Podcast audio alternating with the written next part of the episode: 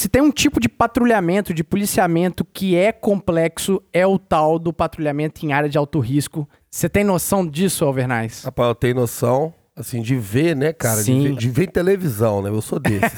desses na televisão. Vê, na- vê nas mídias. É. Mas assim, estamos falando de patrulhamento nas favelas, nas comunidades fechadas, becos, vielas. E, claro, para falar desse assunto, nós recebemos militares da Força Tática do 1 Batalhão, que é o lugar no Espírito Santo onde tem mais Caramba, morro aqui, né? Ali é complicado de trabalhar. Eu já tive ali já e sei que, que é difícil. Complicado, né? Senhoras e senhores, Sargento Damiani. Beleza. Prazer estar aqui. Agradeço aí o convite de participar desse canal que tá arrebentando aí, fazendo sucesso. Nós quem agradecemos, querido. Pô, valeu, ó. Graduados aqui no Policice, a gente tá nojento, A gente não esperava por isso. Bom demais. E pra manter o nível né, de graduados aqui, falando de coisas sérias, Cabo Werlen, também da Força Tática do Primeiro. Valeu aí, obrigado pelo convite. Uma novidade aí, né? Principalmente no meio militar, um podcast e tal. E referência, né? Já que são Pô, que pioneiros, são referências agora também, né? E tem uma curiosidade aí, o nome dele é o nome do caveira da segunda Sim, sim, sim. Werlen. É, é mal de Werlen. Não, é bem de Werlen, Benji né? Werlen. Todo Werlen é presepeiro, mas Soldado é bom Cruz. de serviço, né? Soldado Cruz, não sei se você já ouviu falar da segunda CIA do sétimo batalhão. Já, já. É, Porque toda vez que eu vou olhar o boletim, eu acabo confundindo Ah, o meu Ah, o tá, dele, né? de sindicância, Não tem jeito, coisas. né? Pois sim, é. com certeza. Inclusive, o senhor gosta de ser chamado de Ramon, né? Então, É porque é mais fácil, né? Porque toda Ah, vez eu tenho que ficar É porque explicando Ramon como é é que nome do ídolo do time É dele, com é por W, isso é que ele com quer R ser e tal. chamado de Ramon. Ei, Malandro. ei. Não existe o Erlen craque, mas Ramon existe, é, por isso. Que aí, é cara. isso, é isso. Jogador. É isso mesmo. É isso mesmo. E claro, Alvernaz. Saúde, justiça e paz. Bater um papo show de bola hoje. né? Bom demais. Hoje esse menino vai ficar todo serelepe aqui, que ele adora PTM, né? Não, é, ho- hoje é uma modalidade parecida, É. mas eu tô serelepe de igual forma aí, Serelepe, igual seguir na lata. Mas, claro, a gente tem que dar um abraço aconchegante antes da gente ir pro nosso papo. A gente tem que agradecer mesmo os bravos que estão mantendo o Policice no ar, né, cara? Pô, isso aí é show de bola. Essas pessoas ajudam demais, a gente tem nem noção. Muito obrigado a todos vocês que foram lá no PicPay, no plano de assinaturas, né? E se comprometeram a doar mensalmente pequenas quantidades. E a gente agradece a Domênica André. Eu acho que é Sargento, tá no curso de Aí, sargento, ó, ela. Já ia cometer a gafinha, Já na ia fazer verdade. merda, né? Mas olha, muito obrigado, Sargento Domênica. O Gustavo Tosi também é polícia, soldado Sim. Tosi, topei com ele no batalhão, cara 10 também. Eliane Mendes, minha mãe. Aí, Sargento, minha mãe. Tem que ser apoiador número um, né? Pô, se, se a mãe não apoiar, né, já A era. mãe né? é primeiro apoio sempre. Bom.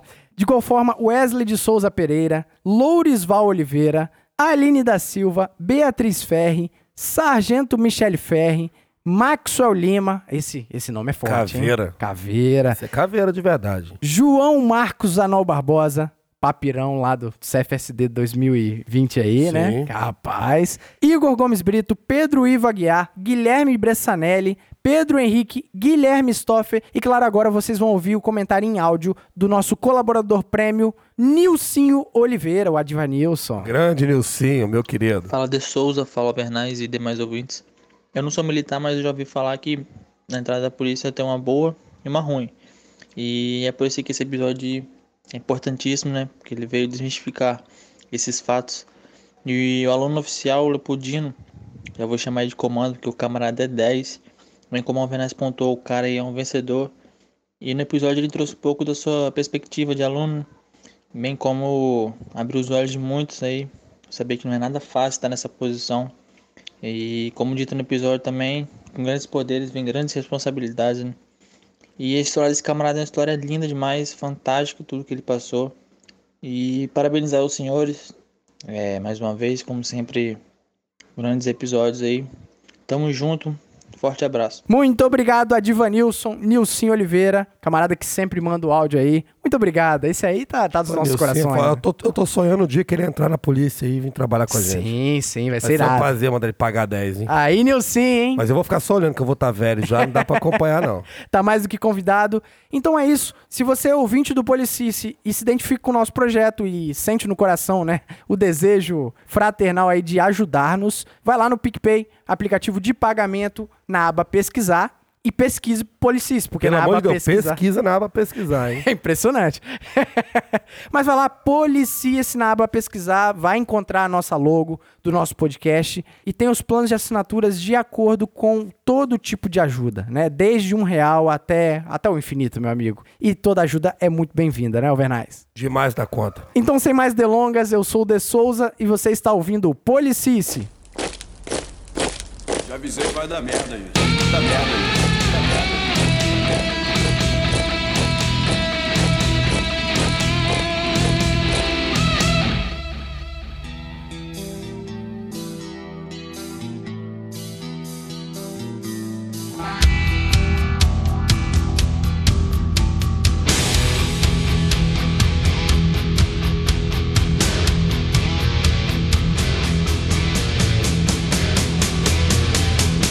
Cara, patrulhamento de área de alto risco é um assunto muito bacana, mas muito pouco explorado, inclusive no imaginário das pessoas, né? A gente eu acho que teve o primeiro boom disso no Tropa de Elite 1. E é isso que eu já queria começar perguntando, né? É exatamente ali aquelas cenas do Tropa de Elite 1? São aquelas técnicas ali? É, parecido, né? A gente sabe que cinema, né, é arte, e aí ele tem, tem várias coisas, tem uma, uma narrativa ali envolvida também, né? Sim. Inclusive várias coisas a se comentar com relação àquela narrativa ali que saiu pela culatra, né? Que a Pois gente é. sabe. Porém, é parecido sim. A realidade é bem parecida com aquilo ali, porque o cenário é basicamente o mesmo. Aham. O que muda são as dimensões, né? A favela no Rio de Janeiro, por exemplo, tem favelas no Rio de Janeiro que são do tamanho de Vitória, né, inteira.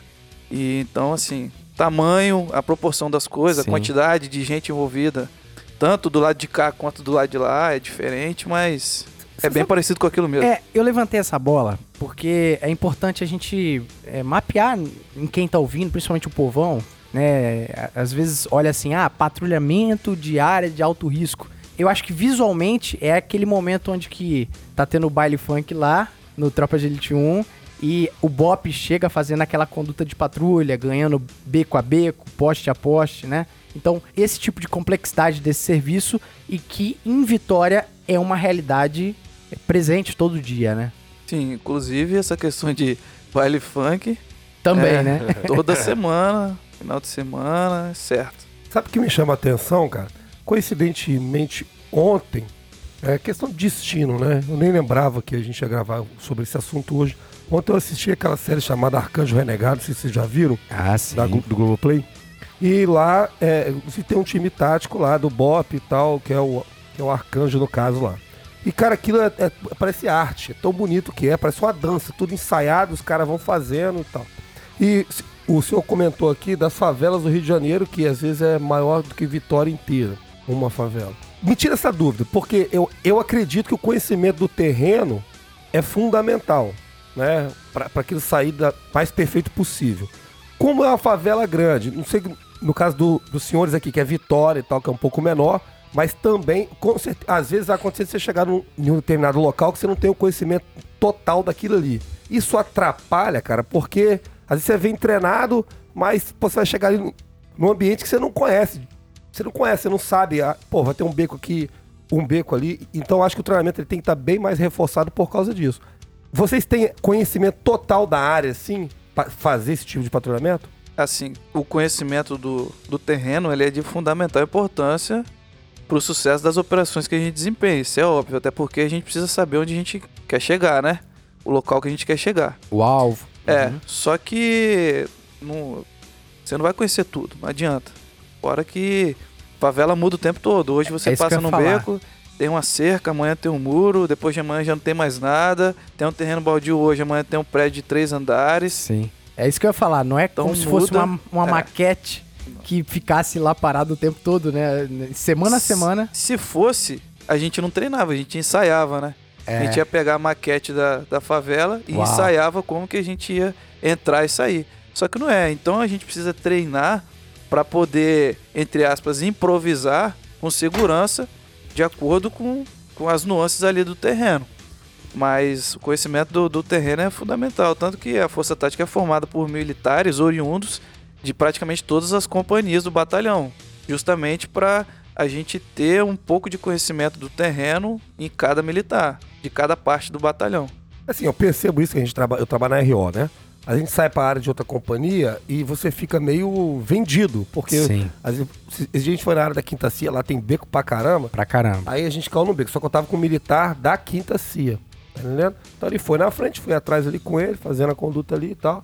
Mas aí aquela atenção já aumenta um pouco mais pra você não conhecer nem o tipo de criminoso que ele vai ter e muito menos o terreno, que eu não conhecia.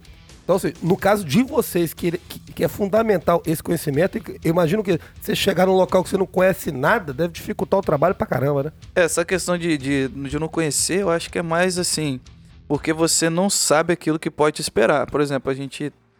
Bairro A, a gente sabe como que os moradores, os, os próprios traficantes agem. Bairro B, a gente sabe que agem diferente, que os moradores são diferentes. Então, se você chega num lugar onde você não conhece nem o terreno e nem as pessoas que moram ali, Sim. você tá, no, você tá cego, né? Você não sabe qual é a reação das pessoas, o material que eles usam, o tipo de armamento que eles estão usando, se usam radinho, se não usam, se é só foguete, se não é, Uau. se é WhatsApp, se não é. Então, assim, quando você chega num lugar que você não conhece, a maior dificuldade acho é essa. O que te espera ali, não só o terreno, acho que o terreno mesmo, físico, é a menor das E preocupações. essas informações já são passadas pra vocês antes de sair da base pra ir. Tipo, a gente vê no filme isso, né? No filme, Sim. na, na série, igual eu tava vendo, nós vamos pra tal lugar, vamos fazer isso, e sua equipe vai pra tal lugar, sua equipe vai pra tal lugar, e tal, tem um mapazinho, aquela porra, ó, o tipo de armamento que o criminoso pode estar usando ali, e tal, tal. É tudo passado ali. Isso é passado para os senhores também, ou não? Vocês já vão.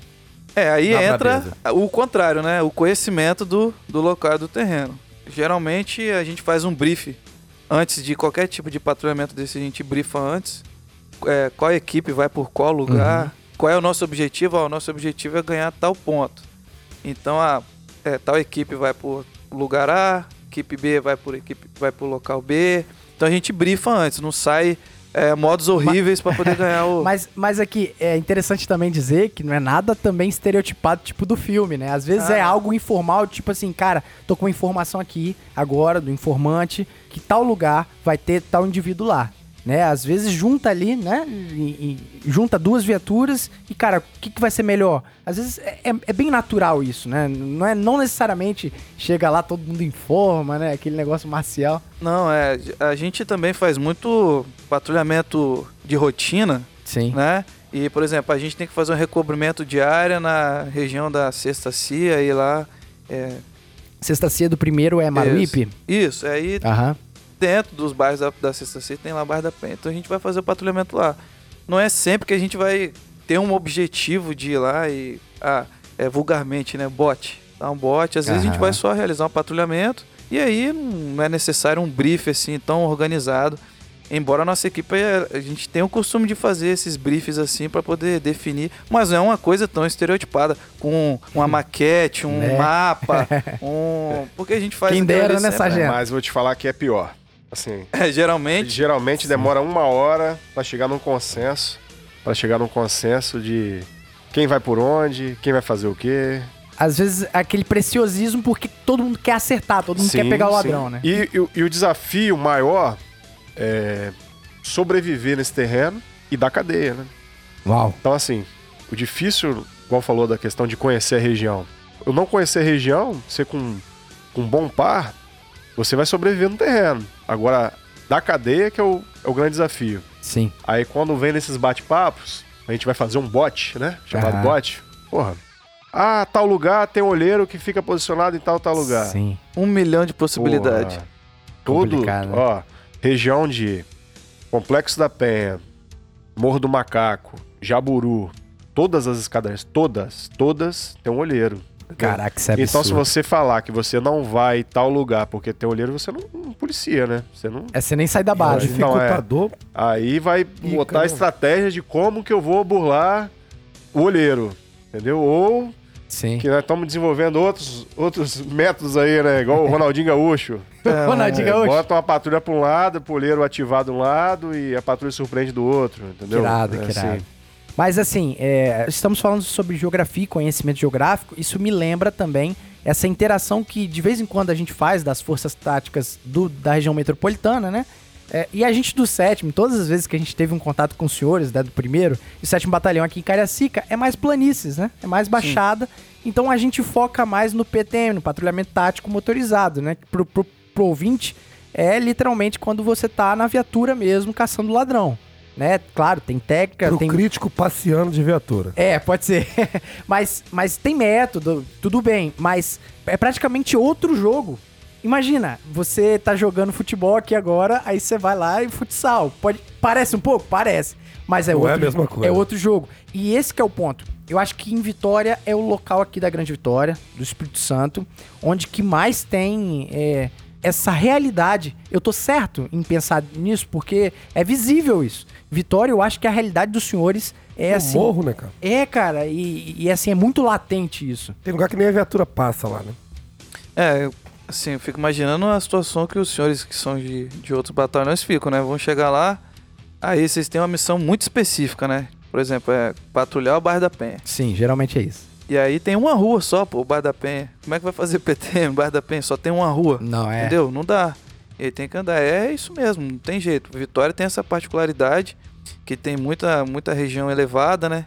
Já teve mais, a prefeitura já demoliu bastante casa aí que tava em É lugar mesmo, mais cara? alto, é. Então, assim, mas é o nosso patrulhamento. Tem lugar, tem, tem bairro que, que tem uma criminalidade forte e é baixada, tem. Só que não se compara. A quantidade de morro que tem em Vitória, muito grande. E isso dá pra perceber quando a gente compara mesmo a, a questão do tato, né? Não, não, eu não digo nem de capacidade técnica, porque eu acho que tudo é treinamento, mas assim, é visível que quando a gente olha pros militares que estão com essa realidade toda, que no caso são os senhores, né? Força Tática do primeiro e Patrulha de Morro também, é que assim, o tato e, e o automático das coisas, a mecânica ali, parece que é tudo muito mais fluido do que a gente. Então, às vezes, no que. é, exemplificando aqui, no que às vezes a gente vai progredir lá no bairro da Penha, a gente do, de Cariacica.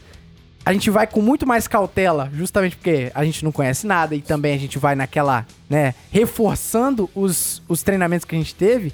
Às vezes os senhores, assim, vão numa naturalidade. Tá mais acostumado, né? É, exatamente. Então, é- é- essa, essa realidade dos senhores força essa perfeição natural, né? É, Isso aí tem um. Quer dizer, na minha opinião, né? Tem um lado bom e um lado ruim. Porque Mesmo, cara. Sim, com certeza, porque, por exemplo, vocês vão patrulhar, vocês estão mais tensos do que a gente patrulhando, porque vocês não conhecem o terreno, estão praticando uma modalidade de patrulhamento que vocês não praticam tanto, Aham. e aí vocês ficam tenso, né, natural, ficar tenso. Só que te deixar tenso faz você realizar, quer dizer, teoricamente, você tende a realizar os procedimentos com maior cuidado.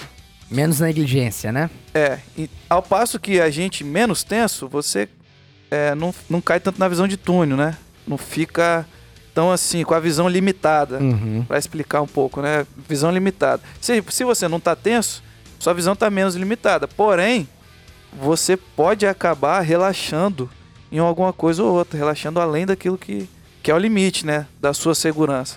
Então eu vejo um lado positivo e negativo no- no- nos dois lados Sim. tanto de quem tá fazendo e não tá acostumado, como de quem tá fazendo e tá acostumado. Aí- É uma coisa que a gente tem que estar sempre, ó, não posso relaxar tanto. Às vezes é necessário que eu esteja tenso, em determinados locais é necessário que eu esteja tenso realmente. Não deixar que aquela rotina Isso aí. torne negligência, né? Eu acho que rotina traz uma confiança bacana, eu acho bacana mesmo, né? Ter é perceptível quando você vê uma patrulha da Força Tática do primeiro lá, né, adentrando ao morro, cara, é perceptível o quão eles estão na frente nessa atitude. Mas ah, até que ponto isso também não pode flertar com a negligência, né? E- Esse é um ponto muito importante que a gente aqui no PTM, que é- é mais a nossa realidade, a gente também tenta tentar se massificar, né? Opa, né? Alguns procedimentos, sempre tá relembrando, embora a- ali o gostinho de às vezes fazer algo no automático, algo, né?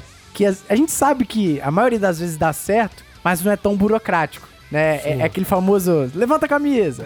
Complicado, né? É porque não Complicado. dá tempo, né, de você fazer uma... Você tá com a missão de subir lá em cima. Você vai passar, você vai passar por um cara que você supõe que ele é morador. Você não pode parar ali e perder o tempo e revistar aquele cara, a- entendeu?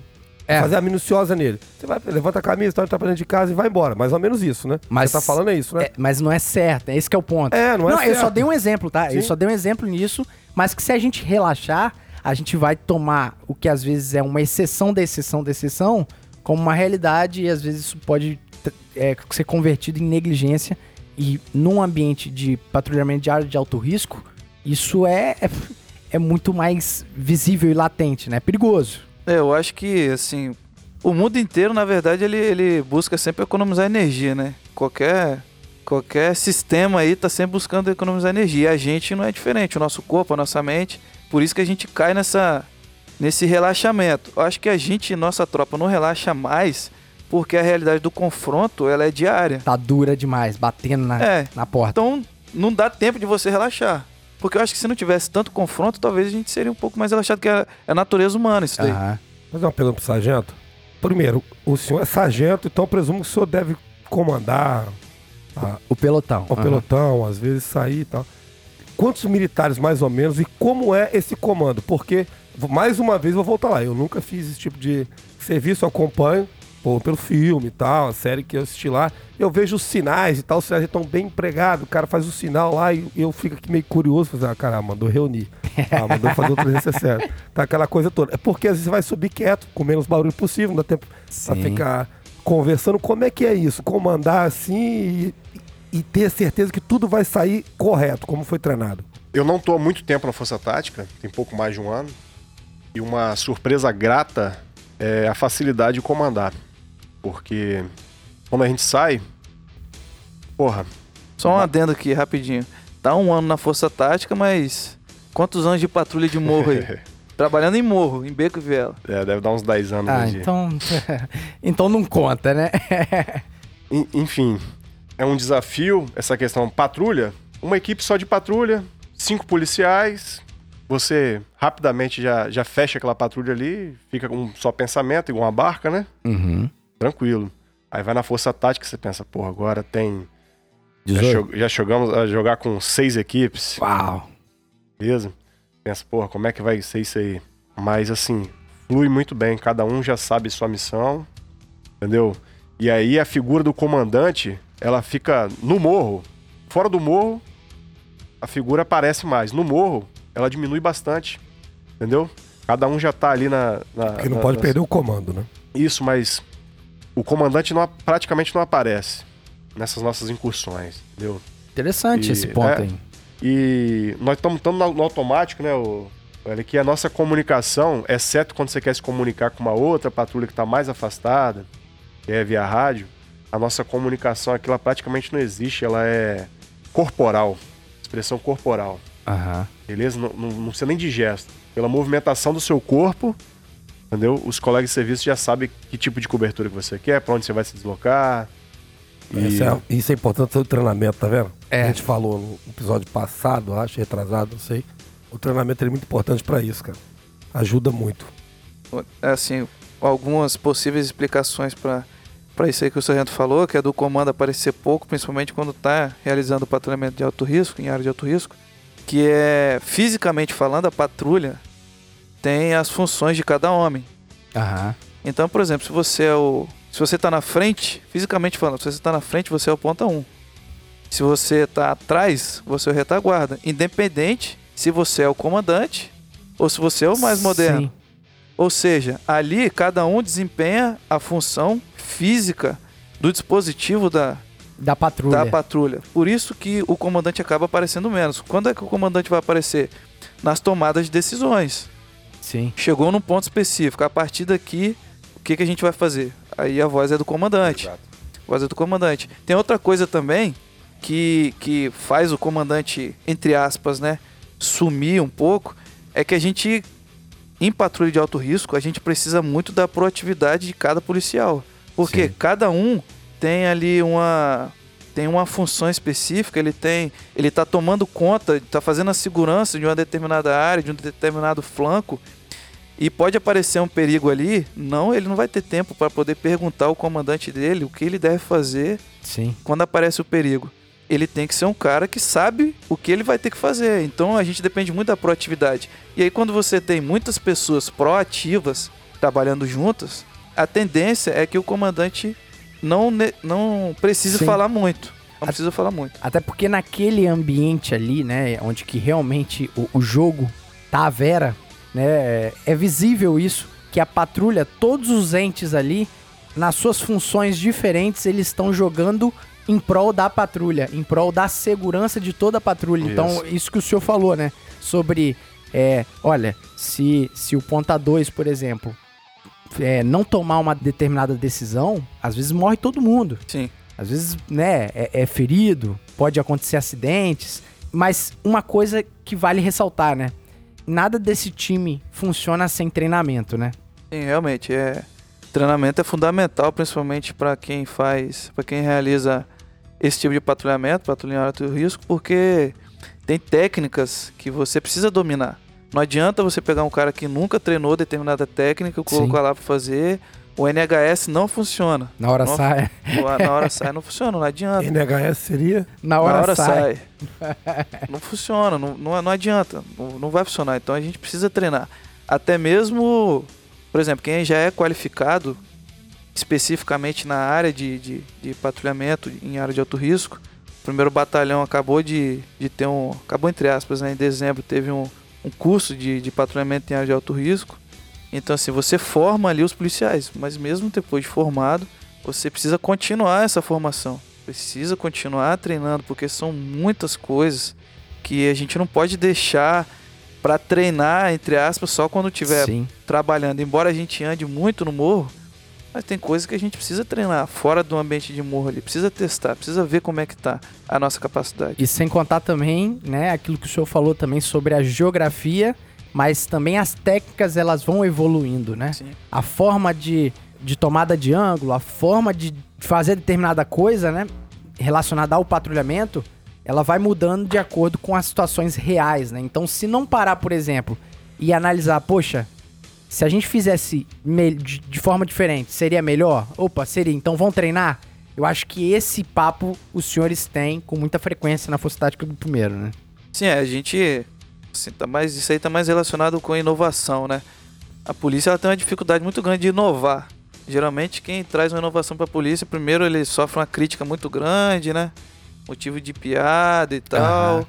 E aí depois, lá na frente, talvez algumas pessoas comecem a abraçar a ideia. Então, só que inovar é muito difícil, naquilo que já tem um já tem uma doutrina pré-determinada, pessoas pagaram um preço para poder sair do estado, buscar uma doutrina, desenvolver uma doutrina, adaptar a nossa realidade.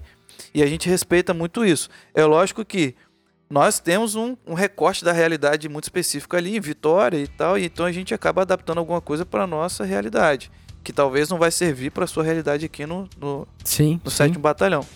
Porém, tem essa questão da inovação. A gente, até porque a criminalidade ela se reinventa todos os dias Sim. e cada vez mais numa velocidade mais rápida. A questão da comunicação deles, no começo aqui da, da conversa, o sargento falou: pô, em cada escada, em cada beco tem um olheiro. Aí eu vou um pouco mais além. Talvez em algumas casas, muitas casas, eu não quero aqui se Leviane falar que quase todas as casas têm um colaborador do tráfico, mas em muitas casas tem pessoas que ficam ali com o celular e se o cara vê a gente passando no beco, ele vai jogar essa informação num grupo de WhatsApp Sim. do tráfico. O Cara, grupo de WhatsApp é do tráfico e serve só pra isso. Isso é frustrante, Mas a né, pessoa cara? tem um parente lá envolvido no tráfico e vai passar essa informação. Caraca, isso é frustrante, bicho. Então, assim, fora comunicação via rádio, comunicação Sim. via fogo de artifício, né? Que já tá ficando obsoleta, embora os morros ainda utilizam muito essa comunicação via fogo de artifício, porque você Chama muita atenção, né? é, chama atenção e você não precisa, você não depende de rede, você não, precisa, não depende da Sim. bateria do rádio, da antena se tá funcionando, se não tá. Exatamente. O camarada ouviu o barulho, meu irmão, ele sabe que ele tem que ir embora. E tem acabou. o psicológico do fogo de artifício também, né, cara? Afeta até o psicológico, tanto do polícia como do, do camarada que tá envolvido lá no, no crime, né? E tal do fogo de artifício também é uma realidade no- na região do primeiro, né? De Vitória, cara. Porque, cara, a gente que é de fora, aqui são poucas regiões em em Cariacica que tem essa prática. Mas lá é impressionante. Você desembarca da viatura, Alvernais, é fogo no primeiro beco, aí você puxa o próximo beco, fogos de novo. Eu fico imaginando o morador de bem que fica nesse inferno, que às Dos vezes... fogos? Isso, que às vezes os caras... Ele fogo- vai logo na televisão ver se o Flamengo tá jogando, né? monte de fogos. Mas é, pô, tem, tem, tem bairro em Vitória que. São Benedito, por exemplo, tem. Cada interseção de beco tem um cara com uma pistola, uma mochila e um fogueteiro. Todos estão de radinho, todos estão de rádio. Aí assim, a pistola pra falar quando tá no mínimo, né? Sim, sim. Tem locais, dependendo da hora, dependendo do dia, dependendo se os caras ou conseguiram observar ou não nossa presença no morro, ou aonde tá localizada a nossa presença, os caras ficam de arma longa, pô. Exatamente. Esses bairros, então, ali no, no aglomerado do bairro da Penha, eh, no, no próprio Morro do Macaco, E eles costumam atirar pra, Trocar mesmo. pra intimidar a ação da polícia, cara. Não, eles costumam atirar pra acertar, pô, pra matar. Intimidar é o de menos. Se fosse um tiro só pra intimidar a gente, beleza. E correr, né? Quem dera, É, né? Se fosse só um, disparo pra poder retardar o nosso avanço, assim, tava bom. O problema é que eles atiram realmente pra acertar, pô. Eles estão De se fuzil. abrigando. De fuzil, de pistola, de de onde tá 12. vindo, né? Porque a distância deve ser longa. Às vezes a gente consegue ver de onde tá vindo. Às vezes eu não gostaria de ver de onde tá vindo. E, e a gente vê, né? Cada situação que é complicada. Assim. O sorriso amarelo do sargento é impagável. Não, a, a, a memória do clarão da arma acendendo Sim. na, sua direção, eu falo assim, não é, não é bonito. Não. Não é experiência legal. Então, assim, só quem passou pela experiência sabe. Entendeu? E o nego depois de perguntar quantos tiros que o cara deu, porra, bicho. Vai saber como. Eu tô todo cagado aqui, meu irmão. Aí eu lá contei quantos tiros que o cara deu em mim, cara. Eu só vi o clarão acendendo, Só entendeu? deitou, né? É, pô, respondi, me abriguei e tô aqui cagado, tremendo. É. Isso é importante a gente falar isso no podcast, porque quando vê lá a Força Tática em ação, né? Às vezes a população acha bem assim, cara, esses caras são robô. Né? Os caras não têm medo, os caras não têm medo de morrer. Pelo contrário, né? Até que Pelo contrário. é pra, pra evitar que a gente morra, né? É o às vezes. É, rapaz, sabe, Que- sabe quem deixa puto às vezes? Assim, ah, não, a força tática, o caso deles aqui, né? Força tática é truculenta e tal, chega no morro, já chega bo- é, botando todo mundo na parede, xingando, falando alto e tal. O sargento tá explicando aqui a situação como é que é. Se você não faz dessa forma, você dá um mole e volta naquele início, você passa direto, manda só levantar a camisa quando vê você tá morto. Exatamente. Então, às vezes, a população, que, que provavelmente alguém aí que não, é, que não é militar, escute o podcast, tem que entender a ação da polícia nesse sentido mesmo, porque às vezes você tem que agir antes para não ter que chorar depois. Então, às vezes, você vai chegar e fazer, ah, foi truculento. Não adianta você chegar lá, porra, manso, passeando, passeando de viatura, Passeando gastando gasolina à toa, né? Vai acontecer o quê? Vai voltar com vai pra rolar, casa né? e ninguém quer isso. Policial do BOP não entra em favela atirando. Olha pra frente, fecha a cara, é cara de mal mesmo. 13, 14, segurança retaguarda. hein? Entra com estratégia. Cobertura vai embora. Pro grid de beco em beco. Fatiou, passou. Boa, 06. Boa, garoto. É isso aí. Fatiou, passou. Alvenaz, já deu pra perceber que esse tipo de patrulhamento, o buraco é mais embaixo, né? Rapaz, cara? outra realidade, cara. Igual, por exemplo, teve vez saiu o curso aqui, né? O pessoal ia fazer lá, alguns militares da companhia fizeram. Eu olhei o TAF e falei, caramba, desse TAF todo. Aí, poxa, quando você pega e fala assim, porra, onde feito lá em Vitória, aquela escada pura. Vai um camarada lá que Sim. não tá bem fisicamente, tipo o Alvernaz aqui, ou tá ressaqueado, como é que vai fazer aquele serviço? Não tem como, Não cara. tem Tem, que estar em dia mesmo. Você vê, os caras estão tudo em forma aí Sim. e tal. É, é, é Marrom, né? irmão. Marrom menos. É, não, mas assim, esse lance de estar em forma, inclusive eu quero levantar essa bola pros senhores aí, as dificuldades de fazer esse patrulhamento e o que é exigido do militar, porque percebe, muitos militares vai pra academia, né, tenta treinar pra ficar sex Gostosinho, appeal, ficar gostoso. ficar gostosinho. Eles, se eles não ficarem Mas sex ali- appeal, eles morrem.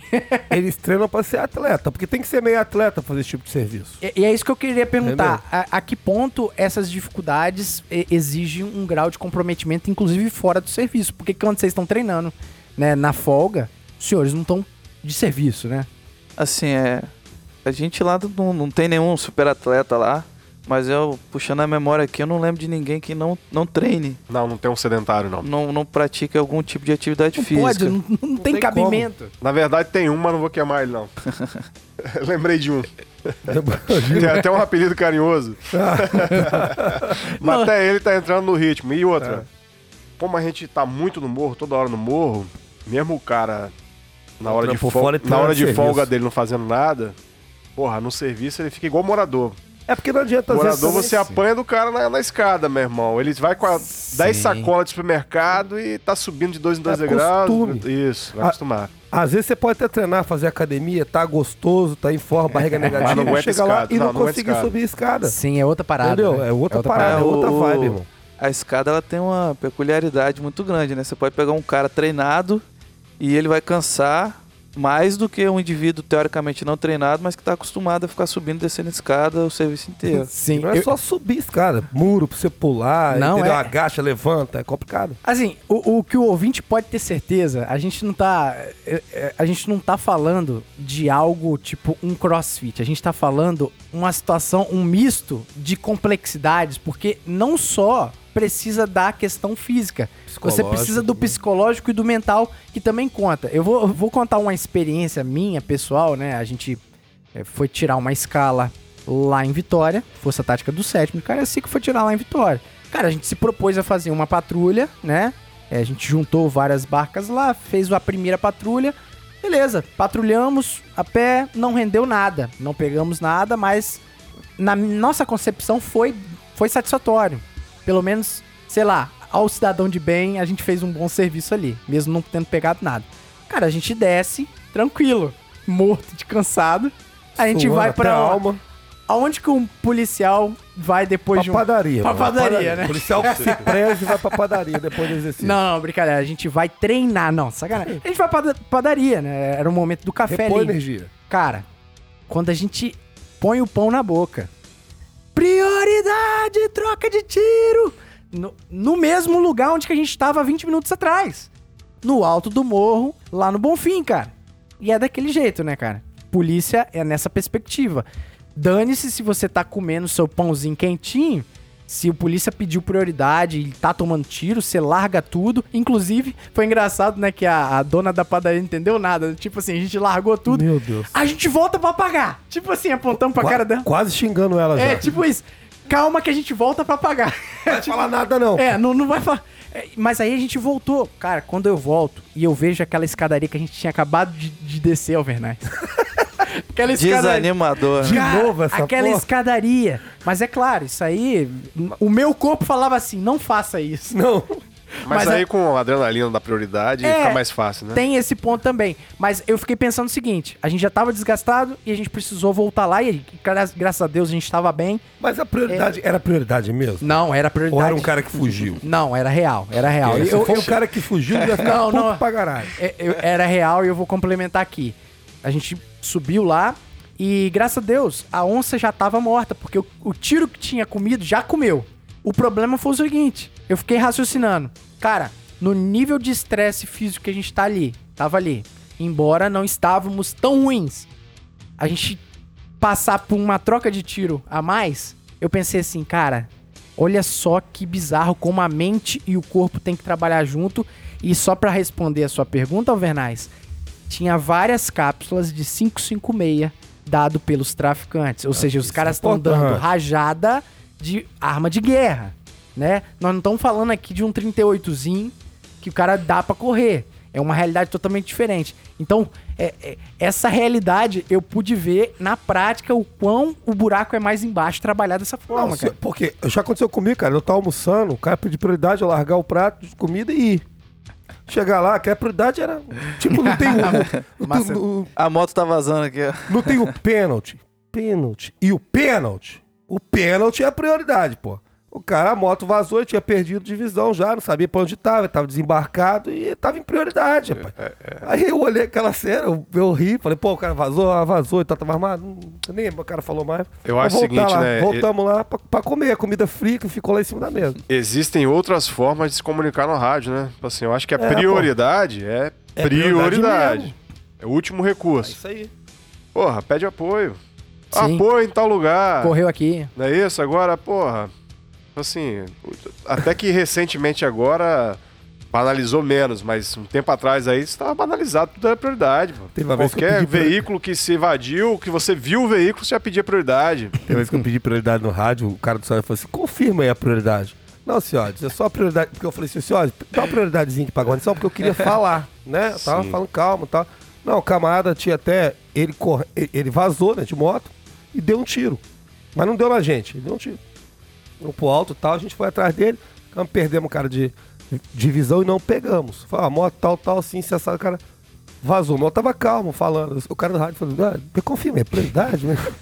É, geralmente... A prioridadezinha, o cara vazou aqui, mas deu é tiro que, alto. é, é, Não atirou na gente. Esse adendo da prioridade, né, é importante também, mas esse meu relato, cara, ele foi muito visível pra mim, muito até agressivo, cara. É uma realidade que eu fiquei pensando assim, cara, se a gente tem que passar por um novo tiroteio agora, é, provavelmente a gente ia desembolar.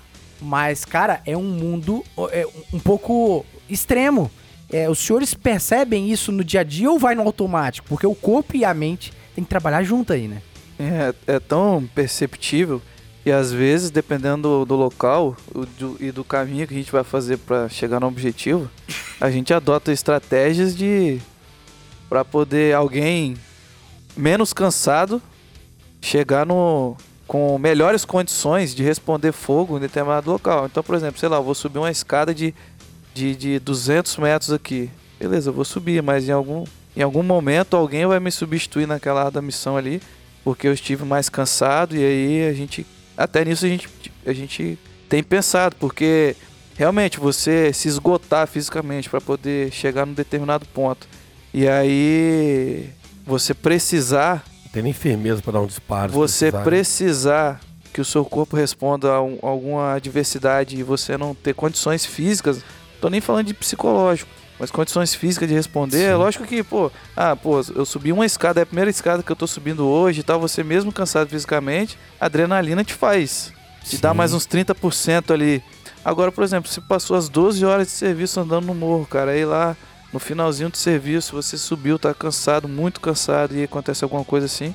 Então a gente precisa ter realmente o parte física, a gente pensar não só no treinamento antes do serviço, mas em gostar de andar no morro para se acostumar a ficar muitas horas andando no Sim. morro e psicologicamente, né? Psi- Psicologicamente a gente precisa estar preparado para qualquer momento é, enfrentar o embate mesmo estando cansado. Isso aí é uma realidade nossa. Então o cara que, pô, não gostar de ficar andando, ficar desembarcado, batendo Sim. perna, andando para lá e para cá. arrumar outra unidade pra trabalhar. Além disso, ele tá correndo o risco de, de não de não tá acostumado a fazer aquilo, Sim. que aí pode trazer esse tipo de problema do cara cansado, precisar do corpo e o corpo não responder.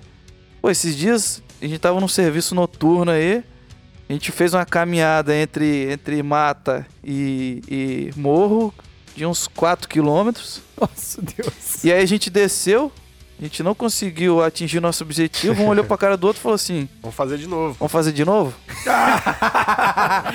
Avenais, os caras são, são E não atletas, deu é. nada. Pegamos nada. Não E a gente voltou, fez de novo e não pegou nada de novo. Aí, tá Que é o entendendo? normal, que é o normal. O Tá normal é entendendo você que entra na polícia, a gente fala que pra ser polícia tem que ser maluco? Não adianta, filho. Se não for, se não for maluco, não doido. pode ser polícia. Você é doido. Mas, assim, a- as palavras do sargento, inclusive, né, um- até um pouco mais duras, né? De que se o camarada não tiver disposto a cuidar do seu corpo e saber que o físico é muito importante nessa realidade, não é que o sargento ele quer, né? Não, aqui só vai ficar os atletas. é porque é uma questão de, é, de necessidade, Ah, né, sim, pô, eu, eu sou fraqui, fraquíssimo pra, pra corrida e tal. A gente tava batendo naquela tecla ali do. Tem muito cara aí que, porra, o cara é. É o mestre do, do PTM, né? bicho? O cara Sim. tem um tirocínio mil e tal, aí o cara gosta do policiamento embarcado e tal. Porra, assim.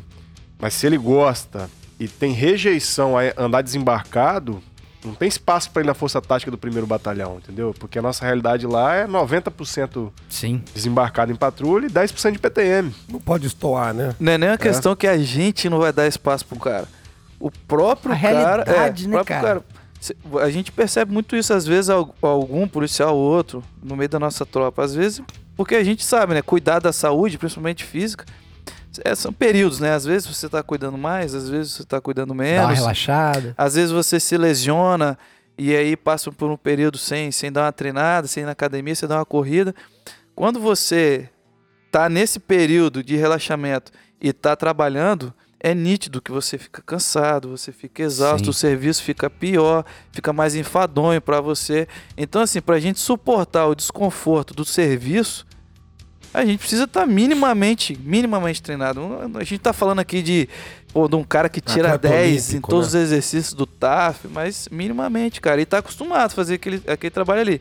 Você tem que se acostumar. Às vezes é um cara bom fisicamente, chega Pra começar a trabalhar. E aí até ele Uhum. começar, assim, parar de. de Putz, que merda, esse morro aqui de Aham. novo, essa escada, essa, essa escada gigantesca. Até ele parar de ter esse sentimento, demora um pouco. Ou E- seja, o cara tem que gostar. Tem. E os senhores fazem questão de informar isso pros estagiários, por exemplo? É o sargento. A cara dele. Não, Rapaz, só o tempo todo, só a toda cara hora. deles. a cara- Nós estamos com estágio lá, coitado. Olha tá ele, sofrendo, tá não, menino? Tá olha sofrendo. aí, Não. a cara de mal dele. Não, não, mas, Não, mas assim, conta um pouco desse. Mas conta um pouco desse trajeto, tipo. É sério, assim. imagina um policial. É um militar altamente qualificado. O militar tem passagem por duas forças táticas, inclusive uma é aqui do 7 Batalhão. Tá lá no primeiro batalhão.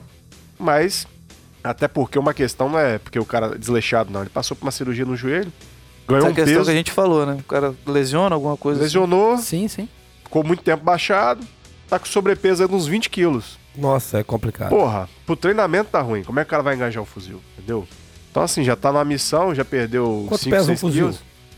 Ah, 6 quilos, mais ou menos. Não, tem 4 km, tá andando com fuzil, sobe e desce, Carregado, sobe e né? desce. Carregado. Na, e não é só o fuzil. Rapaz, é o seu tem um- colete. Sim. É, é os seus é equipamentos. pesada, é, né? exatamente. Equipamento, normal, Às vezes pesado. até uma mochila, né? Bornal de granada, essas coisas. Cara, é, é, é complicado, mas é interessante. V- vamos voltar para um caso concreto. Tá. Imagina o- Alvernaz que trabalha. Vi- na- 30 quilos acima do peso. Sei lá. Dá, né? o, o Alvernaz ele só trabalhou em áreas nobres de Vitória. Aí ele chega lá, o Alvernaz é um caveira por essência. É. Mas Ele se acha um caveira. ele se acha pra... Aí ele vai lá na portinha do fo- da Força Tática do primeiro. Força Tática do Quero, primeiro. quero. Eu quero, me chama. Aí os senhores chamam, por exemplo. E aí, cara? O que, que eu faço com essa desgraça agora? É, os 50% do, do caminho ele já andou, que é o voluntariado, Isso, né? querência. Querência, o cara foi lá, o cara, tipo assim, tá lá no primeiro, ele tá olhando o serviço lá da Força Tática, tá ouvindo no rádio é, o regime de, de trabalho que a gente realiza e o cara se interessou. Pô, só isso daí já é muita coisa, porque é, a gente vive numa realidade hoje que, que são poucos que querem, né? São poucos que querem, assim, que querem realmente, que tem aquela ânsia de, de dar cadeia no ladrão. Pra, pra usar um eufemismo aqui, bem tranquilo, de dar cadeia no ladrão, né? Mas assim, e aí a partir disso, aí a gente vai, vai informá-lo de todos os Informar As de todos os necessidades- meios. É. que ele vai que ele vai precisar, que é tu- tudo que ele vai precisar ter, as, as qualificações que ele vai precisar ter para poder trabalhar com a gente ali. E aí submetê-lo à, à rotina do trabalho, não Sim, tem sim. Mas eu sei como é que é isso. Do eu ousei treinamento, uma do vez teste. querer ir pro BME. e me ensinaram lá na, na minha visita como é que seria o BME. Como é que foi, Alvernaz? Rapaz, rapaz, eu nunca paguei tanto apoio em toda a minha vida, nem sabia que aguentava tanto. Tá, além dos esporros que tomei, né? Porque eu queria fazer parte do tático, né? Aí, o- aí tinha um baixinho lá, baixinho, falou, do seu tamanho desse e falava assim: Você, tático? Olha o seu tamanho, seu monstro. Você vai pro choque. Eu falei, choque não, senhor, eu quero tático. Tático, cara, você vai fuder com a minha barca. Você vai pro tático.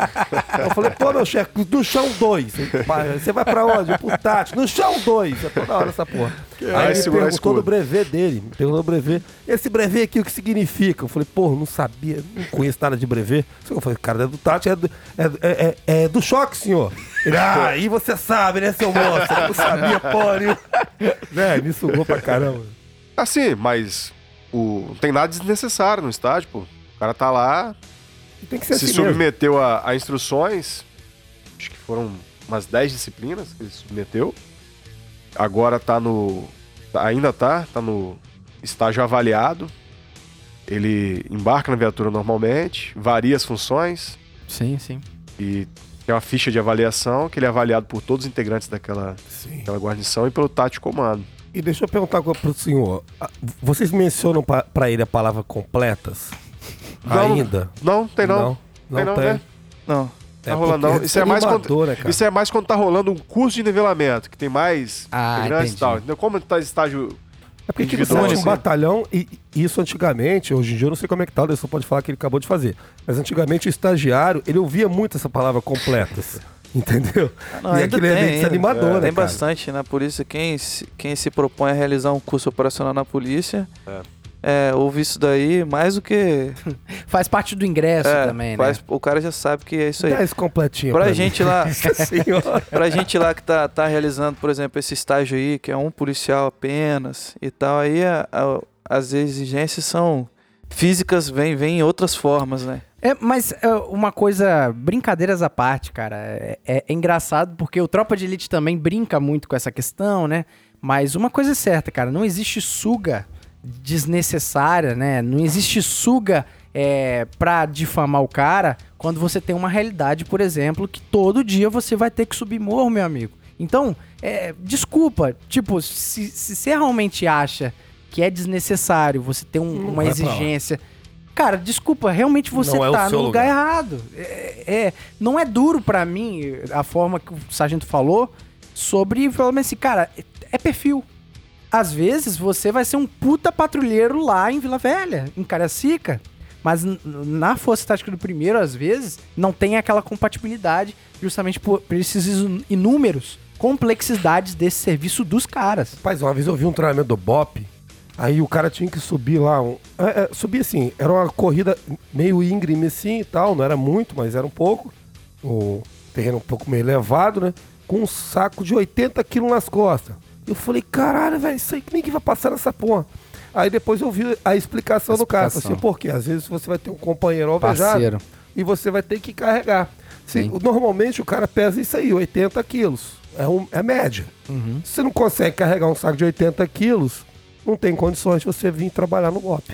É uma Então, realidade. ninguém faz pesada nada à toa né? ali, não, pô. É, exatamente. Mas, cara, continuando nessa questão das, das complexidades do, do serviço de patrulhamento de área de alto risco, existe também um, a questão do- da geografia, né? Eu acho que em nenhum lugar do mundo, assim, é forte dizer do mundo, mas assim, é uma particularidade nossa, cara. Isso, é- essa, esse crescimento desenfreado nos morros. Tipo assim, precisamos Ah, é povoar. né? Precisamos povoar. Tipo assim, eu não vou culpar, pelo amor de Deus, não vou culpar o morador que às vezes na pobreza precisou construir essa casa. Mas o que precisamos saber é que às vezes o camarada, sem consultar a prefeitura, constrói no morro e aí não abre espaço pra rua.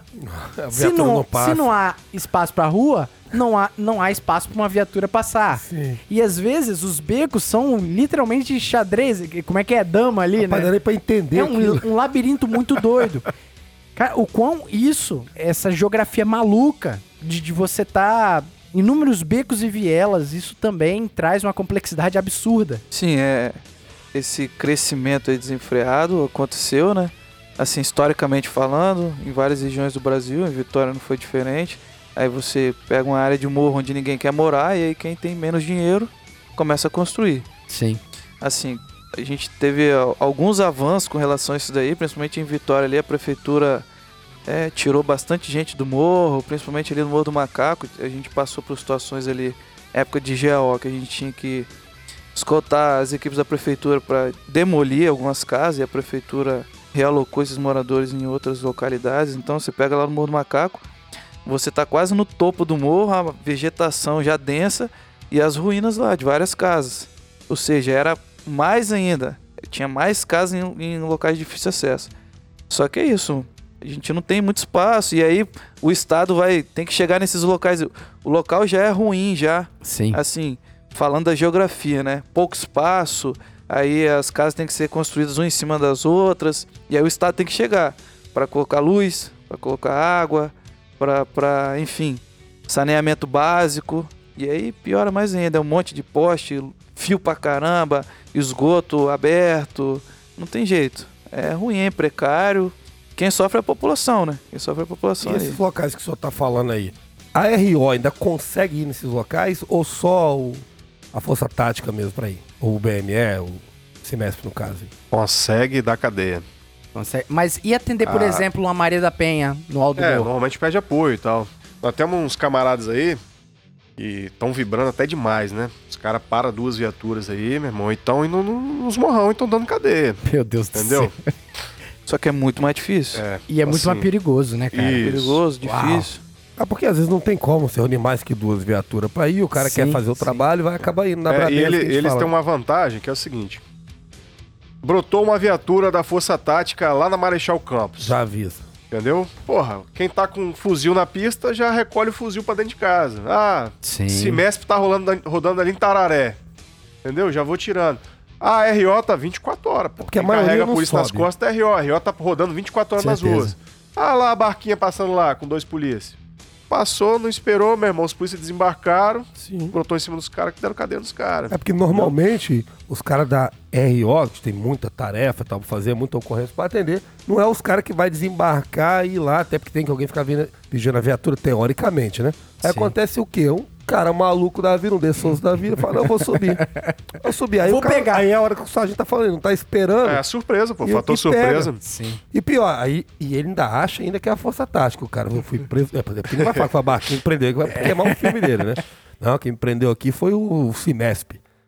A choque, a choque. Bop. Mas, mas é mais um ponto pra gente dar muita moral sempre pra Rádio Patrulha, inclusive o ouvinte do Policice, quando você vê lá o policial que tá atendendo a sua Maria da Penha, quando tá atendendo lá a sua briga de vizinho, você tem que olhar com um olhar de admiração tão quanto você olha pro pessoal da Força Tática, né? Justamente porque nessas condições adversas, os caras são brabo demais. Sim, tem umas companhias aí, a companhia que eu, eu e, e o Erley tivemos orgulho de trabalhar muitos anos aí, a primeira companhia e, e a sexta companhia, e porra, 90% dos bairros, morro, entendeu?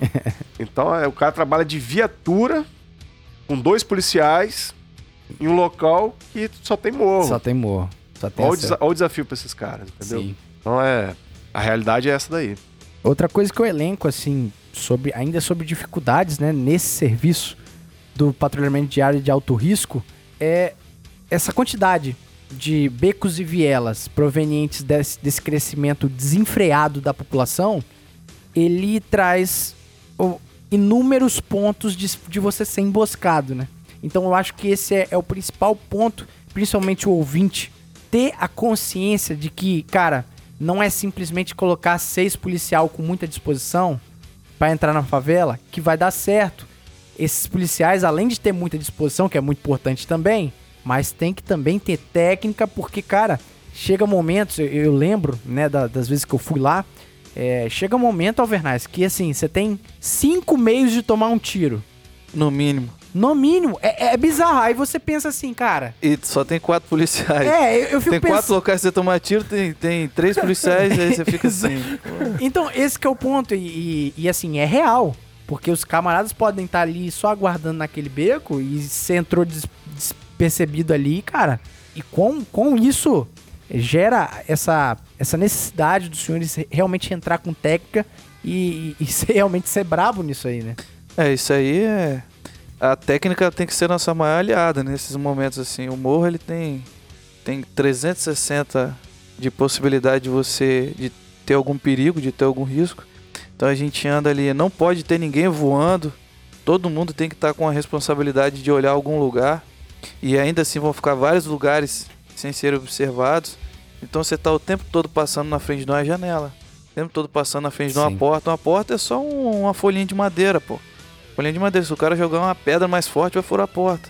Então, assim, é, tem uma frase que a gente gosta muito de usar, né? Que eu aprendi inclusive com o sargento, que é com o risco da própria vida. Tem vários, vários lugares no morro, meu irmão, que não tem jeito, é com o risco da própria vida, cara. Não tem, tem, técnica que vai safar aquilo ali, Sim, entendeu? cara. Então, ali, aquele pedacinho ali, eu vou passar na área de mata ali. Sim. Olha só. Porra, um fuzil vai dar, dar conta? Um fuzil só, o cara tá fazendo segurança daquela área de mata ali. Não É. dá. Não dá. É muito bom, cara, as pessoas que não são militares ouvir isso pra entender a complexidade do trabalho policial militar. Eu costumo dizer sempre que não é como aquele bestalhado lá fala lá que é, é, jogar gasolina fora, né? Passear de viatura e tal.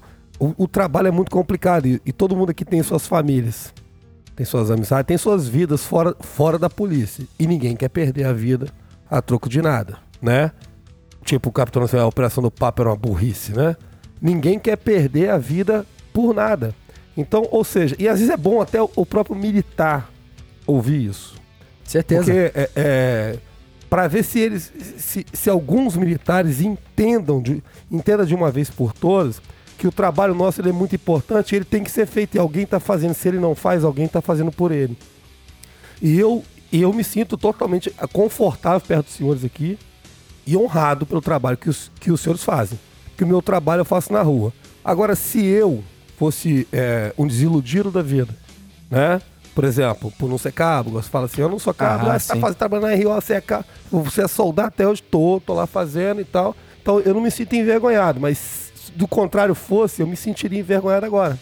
Porque enquanto eu não estou fazendo o meu trabalho, tem pessoas como os senhores estão ali colocando a vida dos senhores em risco. Não só a vida senhor, da família inteira, porque a Sim. perca de um militar ali vai Leva- afetar toda uma família, Todo todo, é, o, o ciclo de amizade. é é- são muitas pessoas envolvidas naquilo, no trabalho que senhores estão fazendo. Eu só tenho que agradecer e dizer muito obrigado pelo trabalho que vocês fazem. É assim, essa história aí tem um tem alguns pontos importantes, né? Por exemplo, a gente às vezes tem a oportunidade de ministrar algumas instruções para efetivo das equipes de RO lá do primeiro batalhão e a gente fala e não é da boca para fora não, não é demagogia não. É muito mais difícil trabalhar na RO do que na força tática. Certamente. Isso daí é sem sombra de dúvidas. Então, assim, trabalhar em dois, tendo 10 funções para desempenhar, há um acúmulo de função, assim, muito grande. Então, acaba que o risco de se trabalhar numa viatura com dois policiais se torna muito maior do que se trabalhar numa viatura com quatro policiais. Sim. Tá certo que os locais que a gente frequenta trabalhando talvez sejam locais um pouco assim, onde o tráfico tenha um domínio um pouco maior. Uhum. Mas ainda assim, quando você para para analisar as possibilidades de confronto que podem existir na nossa vida como um todo, trabalhar em dois na RO eu acho muito mais difícil. Então, assim, é, somos todos policiais e em alguma medida todos somos heróis. Só que o serviço que a RO faz, cara, eu vou ser sincero pra você, é muito complicado. Eu, como medroso que sou, já cacei logo um E- GO, fazer e- vantagem e- pra eu trabalhar. E tem a questão das, das demandas, né? Assim, Sim. O cara ele assume serviço já num PB, realidade do primeiro batalhão. O cara tá no PB em algum local. Tá no batalhão ainda, mas ele teoricamente tá num PB lá, né? PB. Então fica ali uma hora e meia, duas horas no PB. Depois o cara já tem uma ou duas escoltas por dia, ele vai ter que ir lá ficar duas horas de escolta de, de preso, que é uma, De uma real- realidade nossa. Caraca. É ainda uma realidade nossa. De indivíduos com, às vezes, com mandado de prisão, Sim, sim. ou prisão em flagrante, né, que se machucou, tá lá no hospital, hospitalizado, fazendo escolta. Atende 10 ocorrências por dia. É, mesmo que 5 seja trote, né? Mas se desloca pra atender. Sim. 10 ocorrências por dia. Aí o cara, nisso aí, ele arruma tempo pra ele, por vontade própria, ele, ele, ele caçar, entendeu? Impressionante. Então, porra, né? tem que tirar o Impressionante. chapéu pra esses caras. E tem que dar moral. É. Ô, O sargento. policial na RO ele caça se deslocando de uma ocorrência pra outra, né? O cara Exatamente. tá saindo da escolta, indo pro PB, ele Doido- dá uma cadeia. Doido pra arrumar uma prisão E- pra não ter que se PB. Isso, isso. Aqui, tinha uns militares aqui, n- daqui não, do Paraná, né? Paraná. Do Paraná. Que sempre quando eles iam pro batalhão dar o QRT, né? Finalizar o serviço ali, eles passavam por área de conflito. Ah, Zé, Só pra dar uma só. É isso, Ó. mas, mas assim, Eu posso contar a história é de vocês? óbvio, é óbvio que era a, a rota dele fazer, né? Zé. Ele não passou dentro da boca de fumo pra... Tem, tem um militar na segunda SIC, que eu carinhosamente, da minha turma, é cabo, que eu carinhosamente chamo de Cholo Louco, que é cachorro louco, né? Rapaz, ele tem um apelido um pouco diferente. O animal aí em questão é outro na polícia. Mas aí, assim, rapaz, eu tava no DPJ com a prisão e ele com outra. A gente saiu quase no mesmo horário e tal, né? E, cara, eu cheguei na companhia para descautelar os cauteláveis. E cadê o cidadão? O cidadão não tava lá. O cidadão tava passando as áreas de alto risco aí que você Exatamente. falou para arrumar uma prisão. E ele arrumou essa prisão. Ele arrumou, saiu lá pra meia-noite e tal. Aí no outro dia, eu tava, eu tava de serviço de novo com ele ali, eu falei, ô, seu, seu maluco, que porra que você arrumou? Não, eu passei pra ver, pô, encontrei o cara, eu falei, deixa eu te falar, filho, olha só. Qual o problema que você tem em casa? Conta pra mim. A mulher quer te bater? Fala a verdade. É que ele não quer ir pra é na casa. hora de ir embora, o cara passa. Tá sem ambiente, né? O é famoso sem ambiente em maluco, casa. Tá sem ambiente em casa, é isso aí. Exatamente. Mas aqui, é uma coisa impressionante, cara.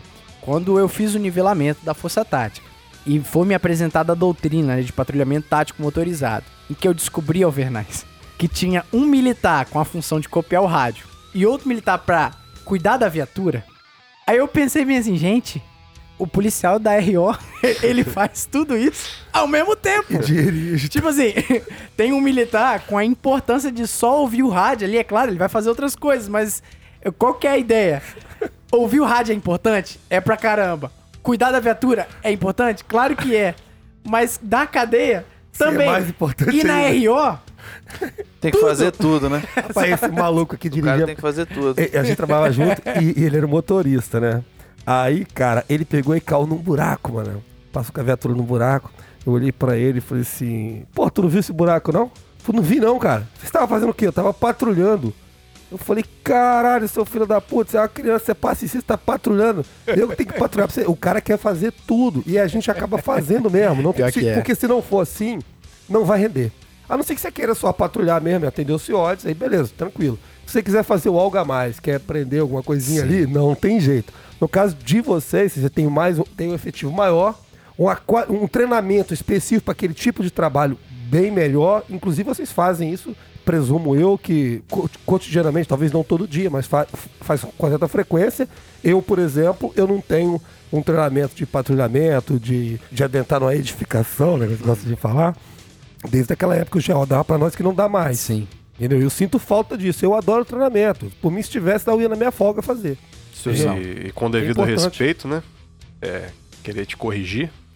Que a não ser, você falou, ah, tô patrulhando, a não ser que eu seja só atender ocorrência e blá blá blá. Mas a nossa realidade Até aí, hoje, né? eu digo assim, o policial ele tem que estar patrulhando pra segurança dele. Até, até se o cara não tá pensando em dar cadeia, nossa realidade que nós estamos enfrentando hoje. Tem razão. Que, que nós estamos vendo aí do, de vagabundo pra dar ataque em outra facção. Como é que os caras tão pesados? O Aí cara, vai se passa na frente, deparar. o cara passa na frente do batalhão, pô, com, com um carro com dois fuzil, cinco pistolas, pô. Aí o cara passa na frente do Aí você batalhão. tá se deparando num local, assim, que sabe que é só sua viatura, num raio de 10 km, Sim. principalmente essa área aí de sétimo batalhão, sexto batalhão. Pô, só tem aquela barquinha ali, dois polícia. Nós estamos em quatro, cinco ratos aqui, com dois fuzil, duas Glock de rajada. Sim, Pô, nós vamos foda. perder pra esses caras, meu irmão. Complicado, cara. Então, assim, o polícia, antes da cadeia, antes de tudo, ele tem que pensar na segurança dele, Eu entendeu? concordo, assina embaixo com o que você É, falou. então assim, quem tá aí, meu irmão, vidrinho fechado, WhatsApp. giroflex ligado, achando assim, não, eu tô com o giroflex ligado aqui. é Pensando porque eu- nela, né? É porque eu não vou dar cadeia, vagabundo. Pensando na vagabundo rola. vai dar tiro em mim porque eu não vou dar cadeia nele. Vagabundo não quer nada comigo, né? É, é, vagabundo não quer nada comigo. Não tô atrapalhando o tráfico Mas dele, não quer nada vagabundo comigo. não age com lógica. Se agisse com lógica, a gente prendia. Sempre. A maioria das Verdade. vezes. Ele não age com lógica. Verdade. Então eu não posso confiar na lógica dele com relação à minha vida. Claro. Sim. Isso Entendeu? aí, o pensamento é esse. De- pode mil se entregar, mas pode um filho da puta achar que ele vai se entregar, me dar um tiro na cabeça e eu morrer. Exatamente. Isso. E tem uns caras que você sabe que não vai se entregar, né, cara? Sim. Assim, Normalmente quem tá, quem tá grandão ali, com esse, com esse armamento pesado que o senhor falou aí, esse cara dificilmente vai querer se entregar. No mínimo vai abrir fogo pra fuga, né? Sim, no mínimo. mínimo. Não, Só que esse abrir fogo ali, Sim, do jeito sim. que o cara tá, é igual, é igual a ocorrência que o Cabo Fernando, não sei se os senhores conhecem, né? Lá do 6 Batalhão. é da minha turma de. Aí, ó, Soldado. padrão, padrão. Ele, Botafoguense, tá? ele na Força Tática do Maluco. Sexto... Maluco, sim, Maluco sim. mesmo. Sim, é doido. Não só com Botafogo, mas o Cabo Fernando, cara, lá do- da Força Tática do Sexto, ele, ele filmou uma ocorrência onde que eles pegaram coisa de é, metralhadora. É, Ah, sim, ele contou aqui. né? Você lembra disso? Que, Sim. e, e os caras estavam terminando de dar um ataque, eu ia dar um ataque lá, e certamente, se fosse, se não fosse a força tática ali, o vagabundo ou tinha dado tiro pra correr, ou ia sustentar, cara, porque eles estavam com um poder de fogo muito maior, inclusive da força tática. Isso é preocupante, É por isso que é importante cara, é, é muito complicado, cara. É igual, por exemplo, na polícia tem um ego danado, cara. Todo lugar na vida. O, ser humano é repleto de ego. O senhor joga futebol e também sabe disso. O cara joga bola, ah, falando joga mais do que eu. Aquela bobeira. Na polícia é cheio disso. Aí fica, tô isso tanto faz, da RO para com a Cimesp, lá de Cimesp com a, com a RO, a mesma coisa, o ego. E isso a gente tem que entender a importância de cada um. Cara, quando você tem, por exemplo, um Cimesp, lá que, o- que sargento, até, até o sargento comentou ali. Ah, o Cimesp vai passar.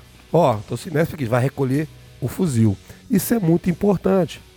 Cimesp, a Força Tática, a Rotan que a gente tinha, o BME, a COI, quem quer que seja que tá na rua ali, rapaz, é muito importante. Então, pra gente, eu fico satisfeitíssimo quando eu ouço lá a voz do mestre no rádio. Ó, a barca tal, tal, tal, mas a barca tal, tal, tamanho à disposição, QRV total. Mas aí. ele não fala desse jeito, não, né? Não, ele tem uma vozinha meio esquisita, né? Entendeu? Aí, poxa, eu, eu fico satisfeito quando eu vejo, pô, os caras estão aí, estão na área. Quando vem a Rotan pra cá, Rotan acabou, né? Quando vinha, né? Eu vi a Rotão, o Simestre tá aqui que fala, então pô, é muito massa. É muito importante e bom pra gente isso, segurança. Policial do BOP não entra em favela atirando. Olha pra frente, fecha a cara, é cara de mal mesmo. 13, 14, segurança retaguarda, hein? Entra com estratégia. Cobertura vai embora. Pro grid de beco em beco. Fatiou, passou. Boa, 06. Boa, garoto. É isso aí. Fatiou, passou. Nesse episódio, né, que a gente dedicou a esse tipo de patrulhamento que certamente é complexo demais e a realidade que mais é latente no Espírito Santo é a realidade de Vitória, do município de Vitória, né? E eu gostaria de falar sobre algumas comunidades lá, cara, que, cara, me assustou, sério. É, não no sentido de amedrontar, porque a gente desenrolou e se tivesse caído no pau a gente ia cair, mas me assustou no sentido de o, o quão parece uma realidade alternativa, entende, Alvernais? Parece que as pessoas estão O anestesiadas Rio chegou aqui. e, e parece um filme. E o que, que eu tô citando? Eu tô citando algumas comunidades, como Bonfim, por exemplo, como o bairro da Penha, onde a gente tava patrulhando e daqui a pouco a gente ouve uma panela assim, pem, pem, pem, pem. Aí assim, não acabou, tem que acabar. Eu quero o fim da polícia. Alvernais, não parece coisa, coisa de filme, Zé? Não parece, Parece. coisa de teatro? Parece. Cara, como é lidar essa realidade dos senhores de, de conviver com um ambiente onde você não é bem-vindo? Que foi essa a mensagem que eles passaram pra nossa patrulha ali. É, é um desafio, assim, diário, né? Você tem que estar o tempo todo. Não, não, não adianta a gente vir aqui e falar assim, não, com o tempo você acostuma com isso daí. Não acostuma não, cara. Não acostuma não porque é uma pessoa falando no seu ouvido, a curta distância, que você faz o seu serviço mal, que você não é bem-vindo ali, que você tem que ir embora e que não sei o que, ofensa muitas Sim. vezes. Então ninguém se acostuma com isso. Não adianta você falar que se acostuma. Você tem que ter um, um mínimo de preparo psicológico para não fazer daquilo ali, não criar uma outra ocorrência. Você tá Sim. subindo para poder combater o tráfico e aí acabar entrando no embate com, com Cai na provocação. né? cair numa provocação, a mulher que tá ali com a criança no colo, só te enchendo o saco. Às vezes tá recebendo pra fazer aquilo ali. Tá recebendo, tem, tem parente, tem amigo, tá trabalhando pro tráfico ali. E você acabar se envolvendo numa ocorrência, vai levar a mulher pra, pra delegacia pra ela sair antes de você ir de lá à toa. Então você tem que ter um mínimo de. É lógico que todas as coisas têm um limite, né? Tem. Porém, se você for levar o pé da letra e, e se sentir provocado por todas as coisas que falam, Sim. Vai sair sempre com desacato e não vai não, subir. seu serviço vai durar meia hora, pô. Isso, E não vai vai botar o pé na que que escada vai sair. Isso aí. Entendeu? E aí o desacato agora é TCO, né? Eu Sim. não posso nem conduzir ela pra delegacia, né? Não, Rapaz, é bizarro, né, sargento? É Mas- complicado. aqui, mas você entende que isso aí não é assim, é, como pode dizer, é, é óbvio que tem outras funções que nem tanto, mas assim, não é assim, é, é uma coisa que acontece exclusivamente com a polícia. Por exemplo, tá passando agora por, por uma Olimpíada, mas a Olimpíada é óbvio, agora tá sem torcida e tal. Mas você vai ter um jogo, você é um atleta, você vai jogar. Você, por exemplo, você joga no, no, no Vasco da Gama, seu time de coração vai enfrentar o Botafogo lá no estádio Newton Santos. Os caras vão te xingar, vão te provocar, o adversário vai te, vai te provocar, vai te xingar, pra tirar você do seu foco, é ser campeão no final, fazer cumprir aquilo que você chegou ali pra fazer. Então, ou seja, não é coisa só nossa. Você não acha, às vezes, que o policial, às vezes, ele mesmo, ele se vitimiza muito em vez de pegar e. Eu tô falando de todos, né? Óbvio, né? E entender que isso aí é normal. Apesar disso, eu vou fazer o meu, porque tem muita frase que a gente ouve. a- a- às vezes, você, a, a sociedade tá cagando andando pra gente e dane-se pra mim. Entendeu? É nesse sentido que eu tô fazendo. Eu, não, ah, eu não vou fazer o que eu tenho que fazer, porque a sociedade mete pau, a sociedade não gosta da, não gosta da gente. Ali a, a diferença clara é a seguinte, que ali é são insultos, são comportamentos com um objetivo claro, pô. É não, criminoso. Sim, Que- foi só uma sim, analogia que eu Então, fiz. mas né? aí, tipo assim, não tem como comparar. Eu também concordo que não Porque- tem como comparar. O, porra, você bota a cara no beco, corre três camaradas, um deles pelo menos armado. Sim. Você iniciou a incursão. Quando você ganha outro lance de escada, já ia falar o que não deveria falar. Já tem 10 mulheres no meio da escada, Sim. crianças impedindo também, você né, progredir. Sim. E a desgraça do cara lá de cima lá efetua o disparo. Pra cima, às vezes, em você, e você não consegue nem responder o disparo. Entendi. Entendeu? Então, assim, isso aí é a realidade o tempo todo. E essa nova realidade aí de bater panela, essas frases de efeito aí, Elas ganharam depois da presença de uma deputada no morro, numa manifestação que eles fizeram. Aqui em Vitória? Em Vitória, teve uma ação policial que resultou em, em óbito. A deputada foi no morro, fez um discurso bonito e fez um discurso é, estranho, esquisito, falando que ela já tinha conversado com o governador que as operações policiais iam acabar na comunidade. então, assim, depois desse discurso dela aí, co- começou essas mulheres, que são as mesmas mulheres. Tem um vídeo nosso, inclusive na- no Instagram tá publicado, Sim. com a Polícia Civil. A Polícia Civil foi atuar lá, são as mesmas mulheres que trabalham, que moram ali. Trabalham, não deixam de trabalhar, né? Ali na ali no Bonfins, Casa de Trabalhadores. Inclusive, ó, o morador do bairro da Penha tá puto. Falando, ah, bairro da Penha, bairro da Penha, porque a gente usa o complexo da Penha. Mas normalmente quem dá essas alterações é no Bonfim. É o? Bonfim, É, né? bairro da. Penha, o pessoal fala, bairro da Penha tá uma uva. Tá uma É. Bairro da Penha é o. O que se destaca é o Beco 2, que é o território do Beto, que foi transferido recentemente aí, o, o dono do, do Beco 2. E fora isso aí, é. Vamos botar assim. Não tem ocorrência de tráfico. Só tem um beco mesmo, que é o Beco 2. Sim. O restante do bairro da Penha é. Dono não, é o criminoso que atua. É, né? é, Fala é, dono é, assim, eu tenho até dificuldade de ouvir isso. É, é. Mas popularmente conhecido como dono. É, da boca de fumo, né? É, Da boca de fumo. Dono do morro somos nós, né? É, isso aí. É, rapaz, agora polícia. firmeza. Mas olha só, cara, é impressionante. Isso é importante falar no Policis. Que às vezes pintam a ideia como se o policial ele fosse um troglodita que não sabe conversar com ninguém, não sabe ouvir ninguém. Meu amigo, coleguinha militante da UFES aí que tá ouvindo Policis. Se você soubesse o quanto que policiais são desacatados e deixam passar, porque se a gente conduzisse todo mundo, né, por, por uma suposta, um suposto desacato, uma suposta ofensa pra nossa patrulha ali, cara, é, não tinha. Primeiro que, que ia ter guerra todo dia lá na, na favela. Bem-vindo à política. Bicho, é, é impre- política, cara, é impressionante, cara, é impressionante. E mesmo assim tem que manter o sangue frio. No, no dia lá, cara, foi impressionante que tudo, tudo é gradativo, né? Tudo é gradual, como o, o senhor Cabo falou, né? Sobre é, de você, tudo ter limite também, né? É, a gente tava numa patrulha, aí começa o panelaço lá, não acabou, tem que acabar, eu quero o fim da polícia militar, que Eu mordi quando eu Verdade isso. seja dita, aquele não é o tipo de palavreado daquele povo. Não, cara. não. Aquilo ali certamente. ensina- Narrativa política, É, narrativa falei. política, certamente. Mas aí a gente continuou como se nada tivesse acontecendo. Né? A capacidade do policial se fingir de besta É, às vezes é sim, impressionante, claro, né? claro. E a gente continuou. Cara, o problema é que as 15 crianças que estavam junto com, essas, com algumas mulheres lá, algumas crianças, cara, pegaram pedrinhas e começaram a tacar na gente. E assim, uma pegou no colete ali, tipo, você percebi que era pedrinha fraca e tranquilo.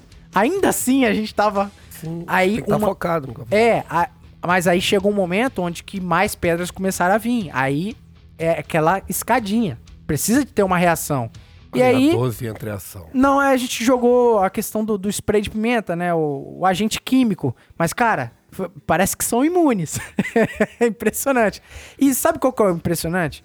É que as crianças, crianças de 8 anos, velho, Pô, é complicado. 11 né? Anos, assim, certamente não sabiam o que estavam fazendo, mas estavam gritando bravatas, tipo, seus assassinos. Cara, quando você vê crianças apontando pra usada, né, você e fala que você é um assassino, te taca pedrinhas, né? É, Alguma até. É até engraçado, né? Tipo, alguma mais exaltada assim. Eu vou cavar suas covas. É foda. Mas, cara, isso é bizarro. Isso é bizarro. Então, cla- claramente, eles estavam sendo usados ali. E mesmo assim, eles passaram no meio do spray de pimenta lá e tal, não sei o quê. Cara, só resolveu quando a gente precisou utilizar um agente químico, o outro agente químico, né? O gás lacrimogêneo, que é ali. ali não tem jeito. Ali é o, o elixir do capeta. Nem quem né? joga aguenta. É, exatamente. Por quê? E a gente conseguiu ter um pouco de paz na nossa patrulha, porque literalmente a situação era o seguinte: a gente ganhava um beco, vinha a peregrinação atrás. Imagina, como se fosse tipo Jesus e a multidão. E atrapalha a atenção do policial. Cara, que bizarro. E, É. e- e- e olha que, que louco isso, gente. Pra mim, eu só vejo uma solução pra isso aí. Que é o quê? Aumentar o policiamento lá. A polícia tem que ser vista mais vezes naquele local, entendeu? E fazendo ações boas pra sociedade. Não, é assim. também, né? Mas assim, não é só eu ir lá a cada dois dias, troquei tiro nos caras, os caras vazaram e todo tal, tal, dia. tal, tal. Todo Entendeu? política todo dia. Isso aí, mesmo, pô, né? assim, Não sei se alguém tem algo contra, não, não deveria ter, né? Mas tem que elogiar a postura do nosso secretário de segurança, Aham. comandante geral que tá peitando isso daí, de estar mantendo lá a questão desse, desse efetivo no complexo da PM. Quem aí tem mais tempo de polícia aí que tá ouvindo, eu não me, eu não me recordo. Tem 15 anos de polícia, eu não me recordo do, do, do empenho desse ali no- numa localidade, entendeu? Com recurso por tanto tempo. E é isso aí, pô. Não não é questão de querer, a curto prazo, você querer algum efeito, não, entendeu? Porque, porra, cadeia a gente já dava. Sim. Então, tipo assim, Sim. ah, não é questão de cadeia. É questão de mostrar força mesmo, mostrar o Estado presente lá, a polícia presente naquela, naquela localidade. Lembra que eu fiz a analogia aqui do atleta, do jogador de futebol lá para interessação. É óbvio que são coisas completamente diferentes, que ali você tá correndo risco de vida e tal, aquela coisa não tá correndo risco de perder uma Copa do Mundo, é risco de vida ali. Mas assim, da- do sangue frio, você saber lidar com isso Sim. e não tirar a sua atenção do seu foco. Mesmo com um monte de pessoa batendo panela e gritando não acabou, tem que acabar. A polícia militar. Nossa, Deus. Mas isso aí é uma guerra narrativa, política. Você tá entendendo? Que o tráfico usa em prol deles. Porque quem defende essa narrativa normalmente defende o interesse do tráfico. São pessoas que sobem o morro para fazer campanha. Só sobe o morro fazer campanha quem vai defender o interesse do tráfico. Senão o, entre aspas, dono do morro não vai aceitar o cara fazer a política dele ali. Entendeu? Então, são essas coisas que o Brasil tem que ver, a gente tem que modificar para vir ajudar o trabalho da Polícia Militar e melhorar o convívio social entre nós brasileiros. Porque no final, todo mundo é brasileiro, todo mundo quer uma vida melhor. E, e felizmente, ou infelizmente, a gente precisa da Polícia Militar armada, até com gás lacrimogêneo, com armas de alto calibre aí e tal, para garantir essa segurança da sociedade. A gente vive no Brasil.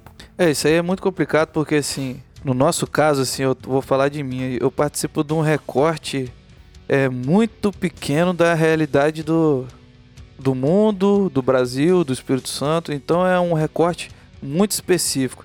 Eu penso várias coisas sobre como que a nossa sociedade poderia melhorar, só que o meu serviço é ser policial, cara.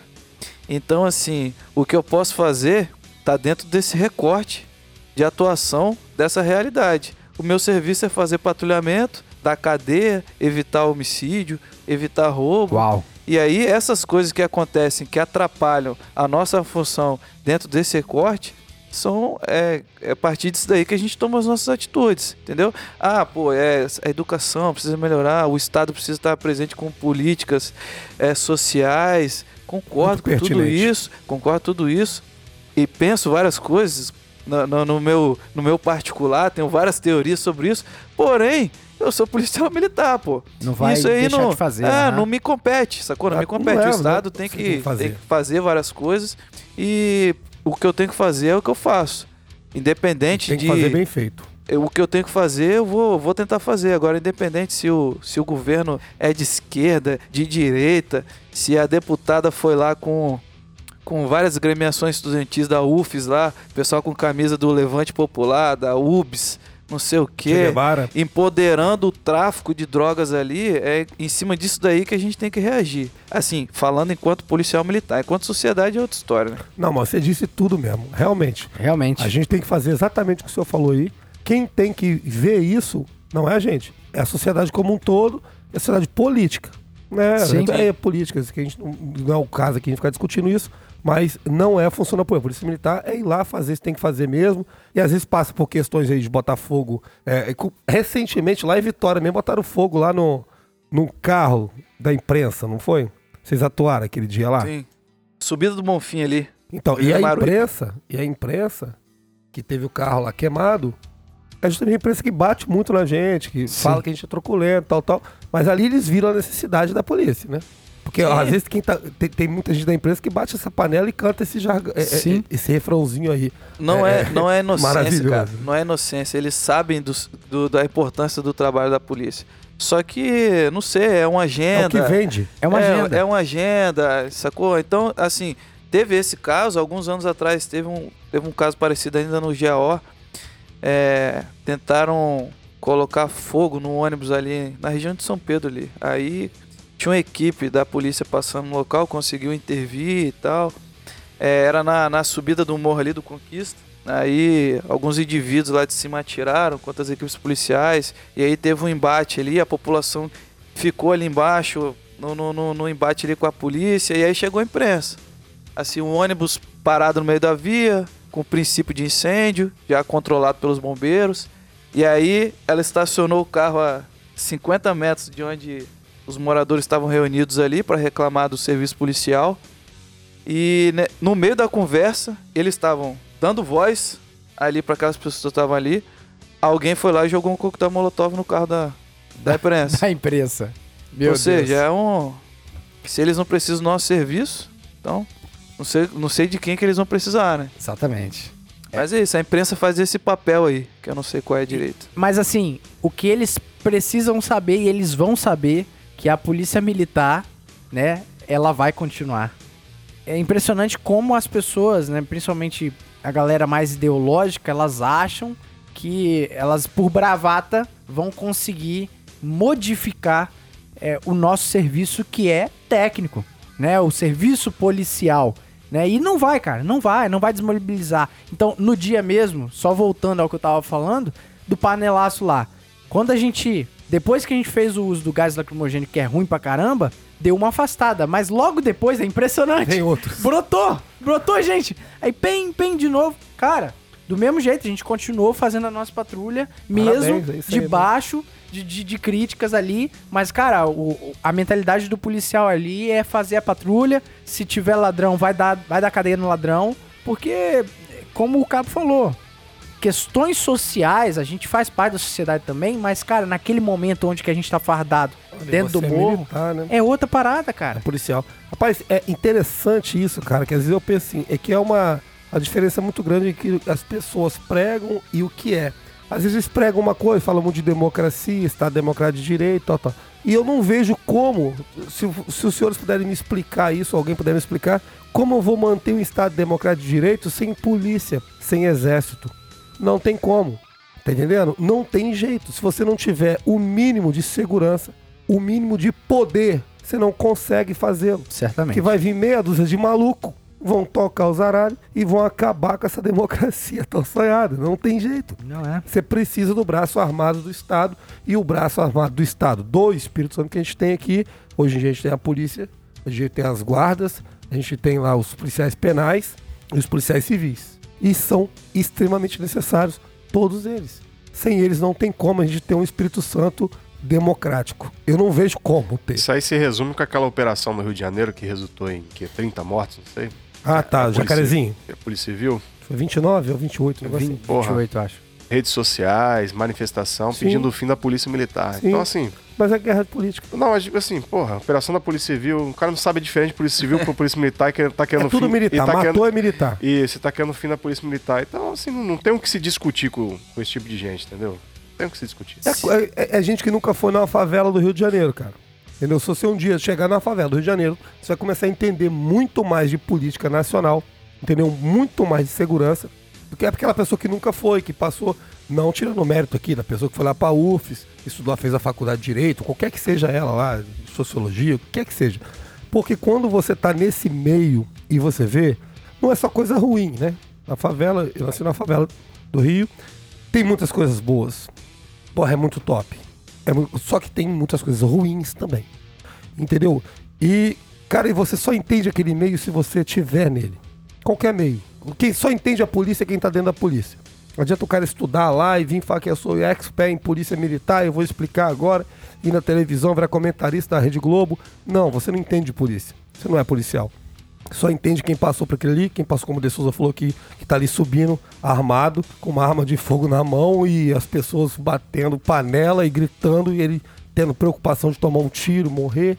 Entendeu? Só entende quem tá ali. Então, ou seja, cara, é muito complicado.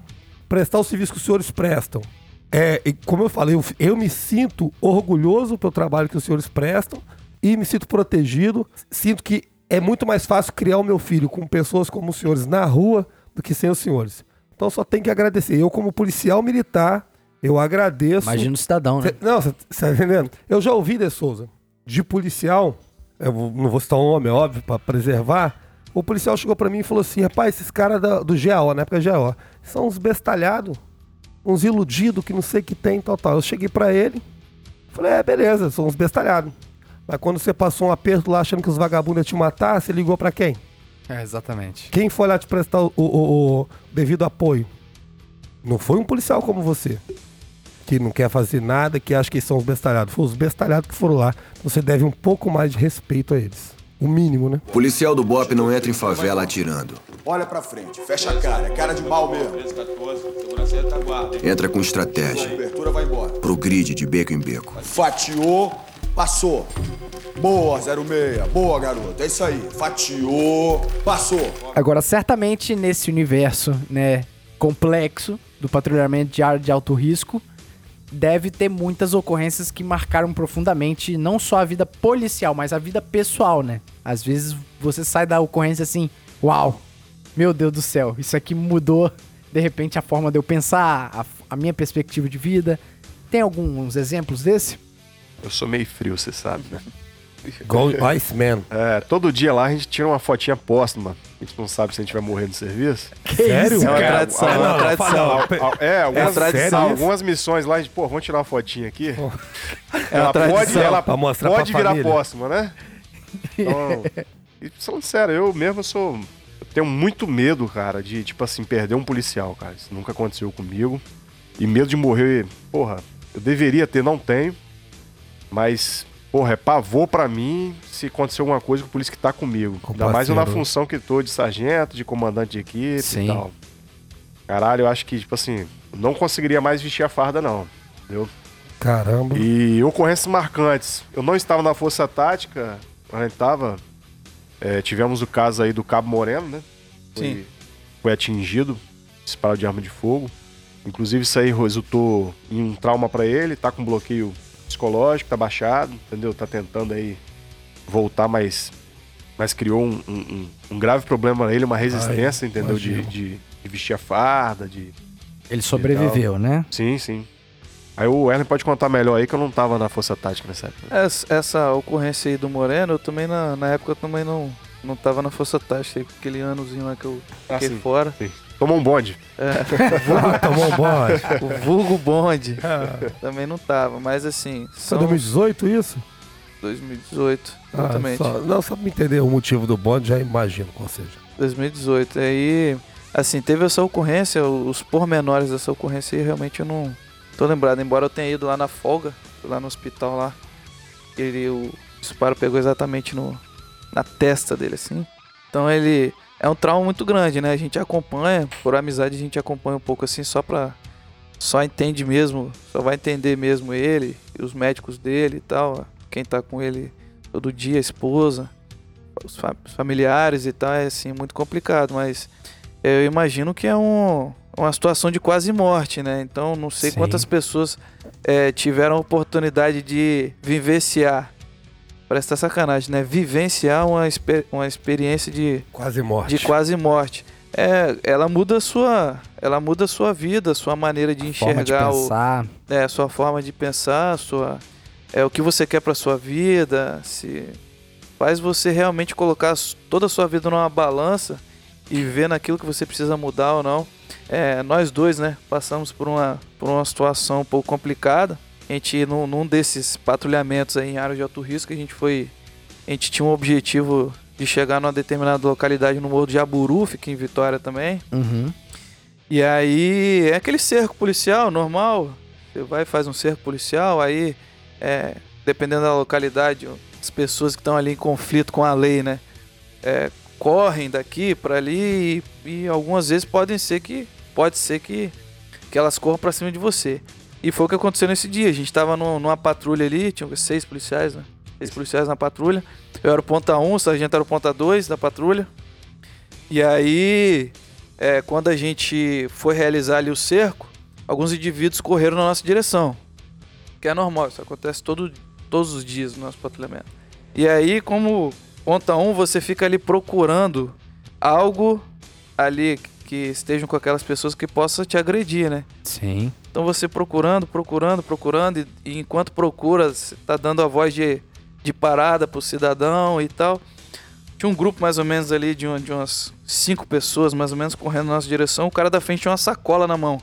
Caraca. sacola branca na mão, que, que teoricamente seria a mão forte, a mão direita, são poucos canhotos que tem. Então o cara segurando a mão direita, correndo livre, solto assim, com a sacola, e você ali procurando e olhando a sacola e nada, e nada, e nada. O cara que tava atrás dele, quando chegou mais ou menos uns, uns 8, 10 metros de distância, das nossa patrulha, o cara que tava atrás dele, que a gente não tinha visão, só botou o corpo do lado assim, a pistola na mão, apontou na nossa direção e efetuou um disparo. Caraca. Então, assim, a 8, 10 metros de distância, Meu Deus. você vê o clarão, ouve o, o estampido do disparo. Aí beleza, você viu, você ouviu, é porque você tá- ainda tá vivo. E aí é aquela coisa, memória muscular, e a gente começou a responder fogo ali, Mesmo com o cara da sacola na frente. mesmo com o cara sacola na frente. teoricamente poderia ser um escudo que ele tava utilizando. É, ali porque o que acontece? É, essa arma foi a arma que atirou. Sim, Porém, havia outras armas com eles. sim. Então a gente começa a responder aquele fogo ali, eles começam a se evadir, enquanto se evadem, continua efetuando disparos na nossa direção. Já não é mais um disparo assim tão emblemático, né? De frente, você tá olhando, o cara tá apontando a arma na sua direção, na altura da sua cabeça, de frente para você. Você consegue visualizar o, o fogo ali da explosão da Sim. pólvora na sua direção. E aí, quando a gente conseguiu respirar, e os caras saíram do nosso campo de visão e a gente foi efetuar a recarga, que para quem é policial tá mais habituado, né? Tem a recarga tática e recarga emergencial. Quando eu fui efetuar a recarga tática, senti o, o carregador do fuzil um pouco mais leve do que eu achei que estaria, Caraca, né? bicho. Deu mais eu pensei assim, é, eu tava. pensei, eu acho que efetuei uns 10 disparos.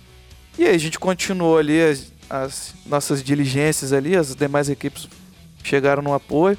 E aí quando eu tive realmente um, um espaço de tempo mais tranquilo para eu poder analisar quantos disparos eu tinha feito, eu peguei o carregador e tinha uma munição só no carregador, Nossa. com capacidade para 30, ou seja, ficou uma no carregador e uma na câmera do, do fuzil. Quase foi emergencial. Eu efetuei 28 disparos de, de fuzil, assim, Sem ver. sem ver. E só explicando pros ouvintes, né? Não estava no modo é, rajada, no Não. modo automático. Ou seja, foi sequencial, né? Pou, Sim. pou, pou, pou. E você nem viu. coisa. O cara da sacola, estavam juntos? Todos juntos. Tava junto, né? É, tava rolando uma negociata de peso de crack, né? E a gente não sabia. A gente não sabia. Caraca. O A cara- gente foi pra fazer o patrulhamento Inclusive aqui da normal. área do- fora de, com de Cariacica, o cara tava com mandado de prisão. Aí foi pego uma quantidade boa de crack, duas ou três armas, não É lembro. porque eu fiz a pergunta por quê? Você lembra que eu te fiz a pergunta aí no, no início que o cara podia ser um escudo? O cara saiu, sim. você não tinha visto, né?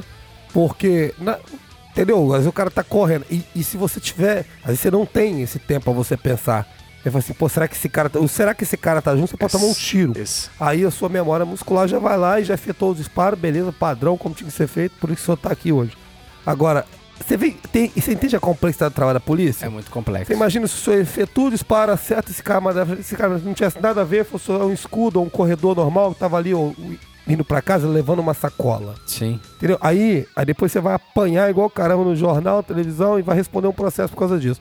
Então, ou seja, o trabalho nosso é muito complexo, cara. E perigoso. Vou nem falar do, do- do- da pessoa inocente que tá no meio ele, não. É, nosso trabalho é complicado pelo seguinte.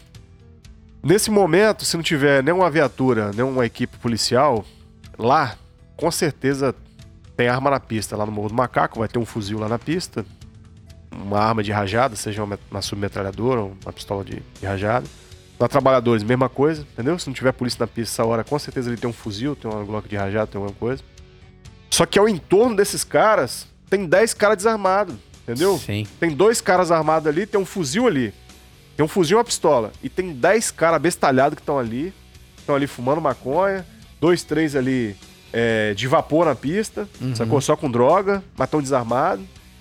E aí, meu irmão, o cara abre fogo pro polícia. E quando corre, corre 10 caras.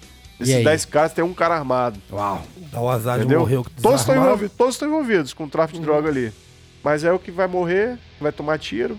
Então, assim, é- esse é o nosso, tá sendo o nosso maior é, desafio, nós temos discutido muito isso aí. É, nossos estudos de caso, entendeu? Até porque foi visualizado isso, nós tivemos uma posição no local aí que a gente conseguiu é, ver essa situação de, de indivíduo armado. A gente vendo o cara armado, mas tava a uma distância muito grande. Armou o bote, foi dado o bote. E porra, correu 15 camaradas, os caras tudo desarmados. A gente não conseguiu ver nem aquele que tava armado, mas armado. entendeu? Caraca. Na direção dos policiais. Então olha que situação complicada. entendeu?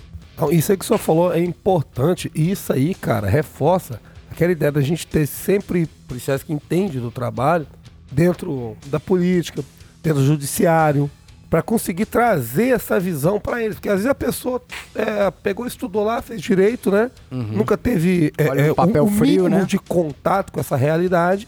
E ela se torna juiz ou promotora de justiça.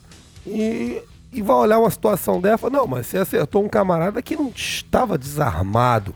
E realmente foi isso que aconteceu, mas o contexto daquilo ali é exatamente esse. E uma pessoa que vivenciou isso, enxergar essa situação é muito mais fácil do que uma pessoa que nunca vivenciou, né? Certeza. Sim, a gente não. Falando de mim particularmente, eu não espero que ninguém entenda assim as emoções que, no, que nos levam a ter determinado tipo de comentário ou comportamento perante a sociedade, ou sobre esse ou aquele partido político, ou sobre esse ou aquele imprensa, porque realmente, isso que você falou é verdade, não tem a dimensão do que é a realidade policial, principalmente a realidade policial do confronto cotidiano, né? Então, assim, realmente eu não. Eu já me desliguei dessa, dessa vontade de ser entendido pelas pessoas. Tá até porque. cansado, é, né? até porque, principalmente do, do público, vamos falar assim, sem, sem muita demagogia, um público mais qualificado intelectualmente, eu não creio que seja a falta do entendimento, não. Eu creio que seja simplesmente. Proposital, narrativa, É. né? Uhum. Simplesmente Uma a canalha- narrativa. Isso. Exatamente. você quer dizer. Exatamente, exatamente. Como diria o nosso bezerrão. Cara, é. E, e assim, só uma pergunta besta. Depois desse cagaço aí, vocês passaram a mão no colete assim. Ih, será que eu tô falhado? eu faria aqui, isso. Aqui, aqui é sempre. Então, eu- eu- a gente não sabe até hoje onde é que passou o disparo, né? E depois eu falei, rapaz, essa porra pegou em mim.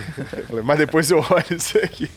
Não, isso é muito doido. Lembra da, da Nascimento falando sobre isso? Teve uma troca de tiro no GAO na época, onde que ela jurava que ela tava baleada. Ela, eu tô baleada, eu tô baleada. E no os dia- cara, não, você não tá baleado. Não, eu tô aqui, ó. Não, sei. E no não dia- é, é doideira, bicho. E no dia, salvo engano, eu contei a história do polícia que pediu prioridade, a gente foi e tal, conseguimos prender os camaradas. Aí fomos pro DPJ, né? Chegamos no DPJ, hoje é a quarta regional de Carecica ali. Aí, pô, a polícia olhou pra ele assim, eu pocando um palito, tal, a gente conversando, descontrariado, tal. a polícia olhou pra ele, que porra é esse seu colete aí? O projétil agarrado no colete dele. Ele não tinha nem visto, cara.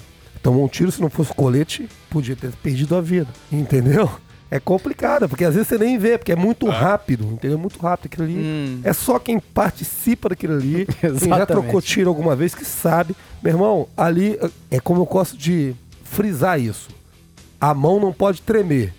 O resto, irmão, é Deus na causa, porque não tem como. Vai suar, o coração vai sair pela boca. Aconteceu, O olho mas tem que estar aberto e a mão não pode tremer. até aquela situação com o Lenk no Morro do Macaco, projétil acertou o colete dele. Faz muito tempo, não. Foi pouco depois, eu acho, dessa ocorrência no Jaburu. Morro do Macaco também teve uma situação de confronto. É aquela situação, né? Você tá vindo pra fatiar o beco, o ladrão tá vindo aqui, e aí é meio que surpresa pra todo mundo. Meu Deus do céu. Quem tiver melhor condicionado vive. É isso que aconteceu. Aí, Guerra, hein? é, projétil no colete, não tem jeito. Isso daí a gente tá. Esse vagabundo em questão isso. morreu? Ele conheceu o Assim, criador? Não? Tá lembrado? Acho Não, que não, não. Não, Não? foi não. Largou sua arma pra trás. Os Sei. senhores têm filhos? Eu não. Já não tem, não. É casado? Ô, é, juntado com fé, casado é. O senhor tem filhos, Sargento? Não, não. Não. Eu tenho um filho. Né? Aproveitando aí que domingo agora é dia dos pais, Sim. eu tenho um filho. É justamente, são essas coisas, cara, que a gente sai pra rua assim, pra trabalhar. Porra, eu quero chegar, eu quero ver meu filho. Eu não quero que meu filho cresça sem a presença do pai dele. Será que ele arruma um pai aí que vai ensinar ele a torcer pro Flamengo? Olha que desgraça ele na vida Qualquer dele. pai, né? Qualquer pai. Ele precisa de mim. Pra, pra- precisa de mim. Então, ou seja, cara, tirando a, parte da brincadeira, sério agora, é, todo dia que eu saio pra trabalhar, eu penso nisso. Eu tenho que voltar pra casa. Eu tenho um filho pra criar.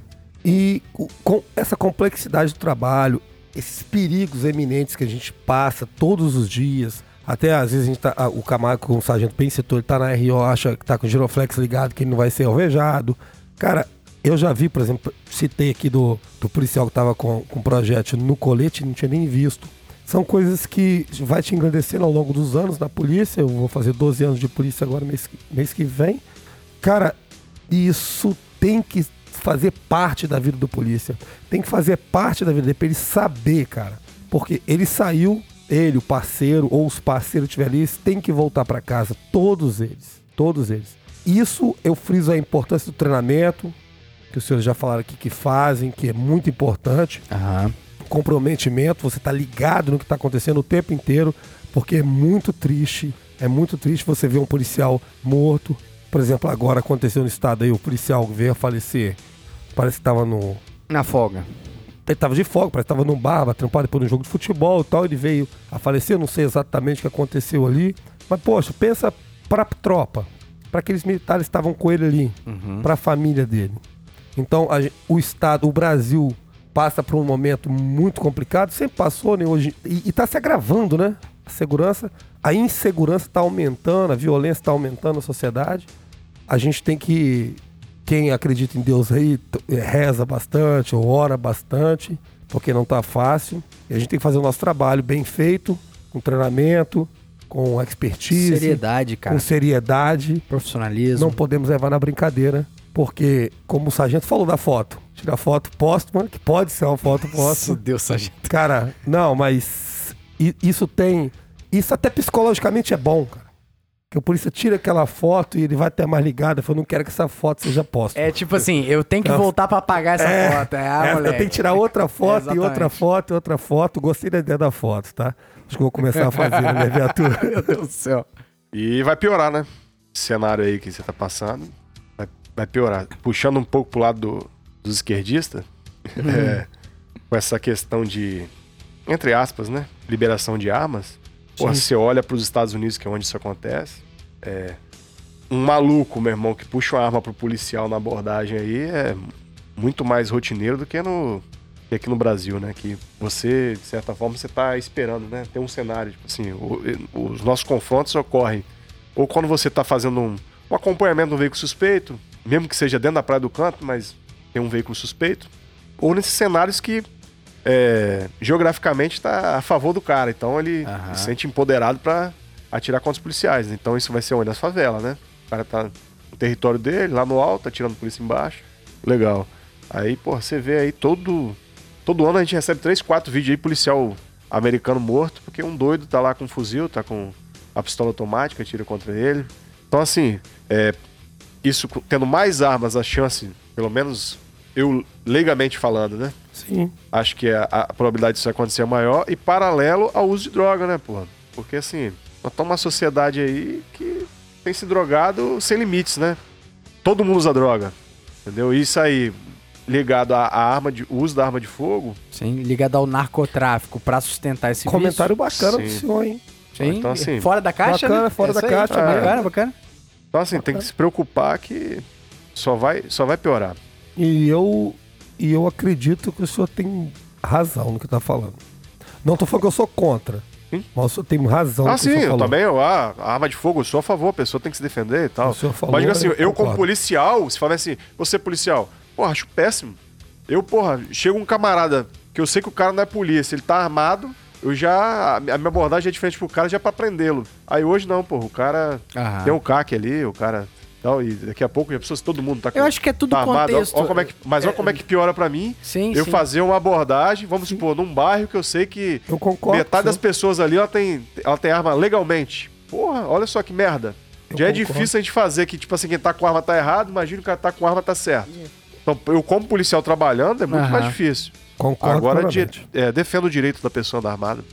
É, e, assim, cara, é uma discussão também, né? É, eu acredito que são tudo contextos, né? Eu acredito é muito am- piamente que o camarada que se propôs a tirar um CAC, por exemplo, que, pô, é burocrático pra caramba, Sim. ele não vai querer é, entrar numas dessa. Eu não acredito mesmo que esses caras entrem numa dessa de, tipo, puxar arma pra polícia, porque ele gosta dessa... O CAC, então, ele é atirador. Ah, então, sim, sim. Tipo assim, ele não vai querer perder esse título e perder as armas dele ou até morrer, né? Sim. Então, eu, eu acredito que assim, quem tá fazendo merda já tem arma na pista, Sim, mas às já vezes tá o cara fazendo. tá doido, igual ele falou, ele tá com.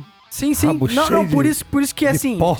Não, ente- não entenda que eu tô contrapondo o sargento, não. Não. Eu, eu acho que assim. Mas são- vale, o argumento é válido. É, não, é, são dois argumentos válidos e a gente, como policial, realmente tem que ficar atento às mudanças que a sociedade vai, vai apresentando e isso deságua nesse assunto que a gente tá falando de patrulhamento de área de alto risco, de como esse serviço ele é volátil e ele vai mudando automaticamente, né? Essas ocorrências que os senhores citaram aí, cara, é, é coisa, é coisa assim, Eu posso fazer uma piada, Zé? Cara, é, só concluir. Deixa eu só concluir com seriedade aqui, seu maldito. É, mas isso aí é, inclusive, um recado bacana pra, pro jovem, né? Que quer entrar na polícia. É, tem que entrar na polícia mesmo, seja bem-vindo. Mas saiba que não é um jogo de videogame. Esses, esses militares aqui são retratos fiéis de que realmente, mais do que nunca, é sério. O trabalho, é, tipo, não é... Não volta a vida, né? Não, não volta, não volta a vida. E assim, a gente não, eu particularmente não tenho filho ainda e tal, mas todo mundo tem família. Esse tipo de ocorrência assim faz você pensar um pouco na, na vida, né? Eu capotei de viatura já correndo atrás de bandido no, na Nossa, Valdir Deus, cara. Meirelles, essas, essas coisas assim. O sargento teve uma época aí também que, logo depois ocorrência de Jaburu, teve outra ocorrência que o cara atirou pra cima da patrulha dele também. O cara só parou de atirar porque a arma do cara deu defeito. Então, assim, num outro morro de vitória, no cruzamento. Então, assim, a gente vive ali no. A gente treina e faz de tudo pra poder fazer as coisas de segurança, mas vive no fio da navalha e é isso, não tem. Tem É a que vida. gostar, é, a vida é isso. É a vida do policial. É, se eu não tivesse ali, ia estar outro polícia no meu lugar fazendo também. Exatamente. Eu acho- Como tem outros policiais em outros locais fazendo a mesma coisa. Sim. Tem que adaptar esse treinamento de vocês agora. O de vocês chama como mesmo? Como é Par. que eu chamo? Oi? PAR, né? É Patrulhamento de área de alto risco. Então, vou botar o par mais, cara. Bota o maisinho na frente. Será que vocês entenderam a referência? Não. Não, entenderam? O mais? você tá de sacanagem, você não entendeu, pô. Não. LGBTQI+, entendeu? Pra pegar tudo. Aí já bota Nossa, mais o mais aí na Foi longe na referência. Caralho, Fernandes. É o plus. Plus. É o plus, pô. E já tá É, Plus. rolando o Plus, né? Assim, nós estamos com atuação em Mandelas. E as Mandelas em locais de área de alto risco. Então, assim, não é faz linha e usa atirador. Tem, tem Ah, alguma, lançador. A tem alguma doutrina publicada pra atuação de choque em escada? Escada, né? Tem. Entendeu? Não.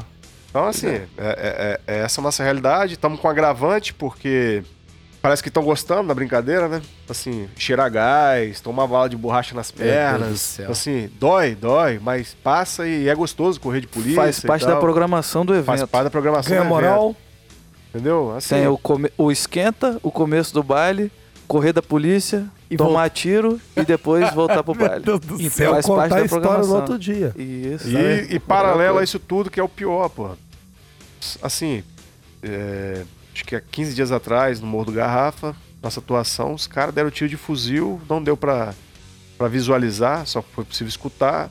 A localização era onde estava acontecendo o baile, na quadra. Então imagine se a patrulha já tá lá. Assim, tem mil pessoas ali frequentando, um cara dando tiro. O que, que eu vou fazer? Eu não posso nem responder o disparo do cara. Complicado. entendeu? Então, assim, atuação complicada. E a mesma forma, é, se eu consigo responder e essa multidão entra tudo no- numa escada e Sim. morre ali 20 ali pisoteado. Pô, acabou minha carreira porque Aconteceu em São Paulo. eu. Isso, aí me fala o que, que eu fiz de errado, entendeu? Vai ser criticado. Aconteceu em São subiu Paulo. Tomando É, porrada o, igual o caramba. meu erro, ido lá. É. Entendeu? Seu erro, trabalhado. Isso aí, isso é fato. Aconteceu em São Paulo. Os caras morreram não, lá. não, e, a e- nós estamos tendo essa preocupação de ostensivamente para os caras verem a gente, encerrar antes, pra gente só fazer a dispersão. E mesmo assim, a gente tem chegado lá e o baile tá rolando ainda. Tipo assim, o cara tá cagando Ah, pra. não é Corre possível tá que cagando. vão ter o desprante, a coragem de vir aqui afrontar a gente e acabar com o nosso baile, né? Não é possível. Estão cagando Vão e, jogar e, gás e, na gente? e tem um outro fator, né? Que ali é tipo. É tipo na internet, né? Pode tudo, né? Eu posso xingar o polícia, posso tacar pedra nele, né? Sim, a teoria da turba, né? das É, massas. isso, é complicado, isso. Aí né, é cara? O divertido, né? anonimato que Teoria a da turba turba é ótimo. Exatamente. te Teoria da turba é ótimo, pra resumir isso aí. Não, é, pior que é. Você falou de São Paulo aí, mas em Vitória aconteceu, no Morro da Garrafa. Um, um jovem, felizmente, perdeu sua vida pisoteado ali no, É mesmo. saindo de um- numa situação dessa de baile funk aí. Então, assim, aconteceu. Vitória também. Ou seja, é uma realidade mais próxima do que a É. gente imagina, né? Mas, cara, Uau, que episódio, hein, Alvernais? Pô, fantástico trazer pessoas treinadas, gabaritadas, de. Poxa, cara, que massa conversar com vocês, cara. Massa. Não, e, e é massa bom. saber e apresentar essa realidade, E aprender, né? é, essa realidade no nosso estado, na nossa polícia, que às vezes a gente olha nos noticiários lá, Rio de Janeiro, ah, o Rio de Janeiro é o Rio de Janeiro, não sei. Cara, vai não, filho. Aqui tem também. Aqui tem. Aqui a coisa tá ficando feia Sim. e graças a Deus nós temos policiais malucos, mas muito técnicos Malucos entre e aspas, né? destemidos, porque o- a população precisa dessa galera trabalhando e levando proteção. Alvernais, antes de dar a palavra, né, e encerrar aqui o nosso papo, dar a palavra para os nossos convidados aí, a gente tem um recado, né? Sério? É, temos. E sério? E, e muito sério. Muito sério. Alvernais, você não esqueceu não, né? Não, claro que não, pô. Já sei. Meu amigo, esquece. São Paulino, Claro que nós estamos falando do que Fábio. não é Bambi. Não, Não, ele é Exatamente. São Paulino. não tem nada a ver com o Bob.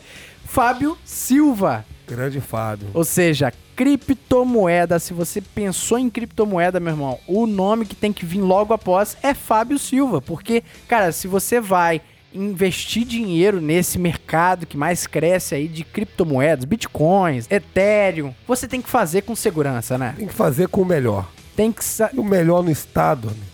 Ah, meu É irmão. o Fábio. É o Fábio Silva. O Fábio é pica. Tenha a confiança de quem é policial militar da reserva, Policial né? militar da reserva, advogado, vou deixar bem claro, É, foi diretor da CS, Exatamente. diretor jurídico da CS. Ou o seja- cara é, gabari- é gabaritado. Gabaritado, inteligente, ele vai trazer inteligência aos seus Ele é do investimentos. em- quarto pelotão de 2009, Isso aí que é minha turma. Então, é outra coisa. Isso aí também é um qualificante? Claro que é, pô. O cara é dos meus, pô. Então vai lá no Instagram, fábio.bitcoinheiro, o nosso Bitcoin Man. Aí, ó. É, ah, fala É, que você gostou, falou gostou. Bitcoin Man, é Instagram ou Instagram? Instagram. Ah, que moral.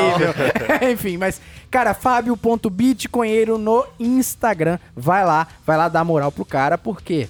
Porque se você der moral pro cara, você vai dar moral pro policíssimo, meu amigo. Nossa, e vai dar moral Vai. principalmente pra você mesmo, pra tua carteira, amigo. Aí Exatamente. você vai parar de ter aquela carteira com botão ou com zíper. Você vai ficar até com a mãozinha mais aberta. Vai por rechear essa sua carteira. Fábio.bitcoinheiro no Instagram. É o nome que tem que vir à sua cabeça quando se fala em investimento em bitcoins.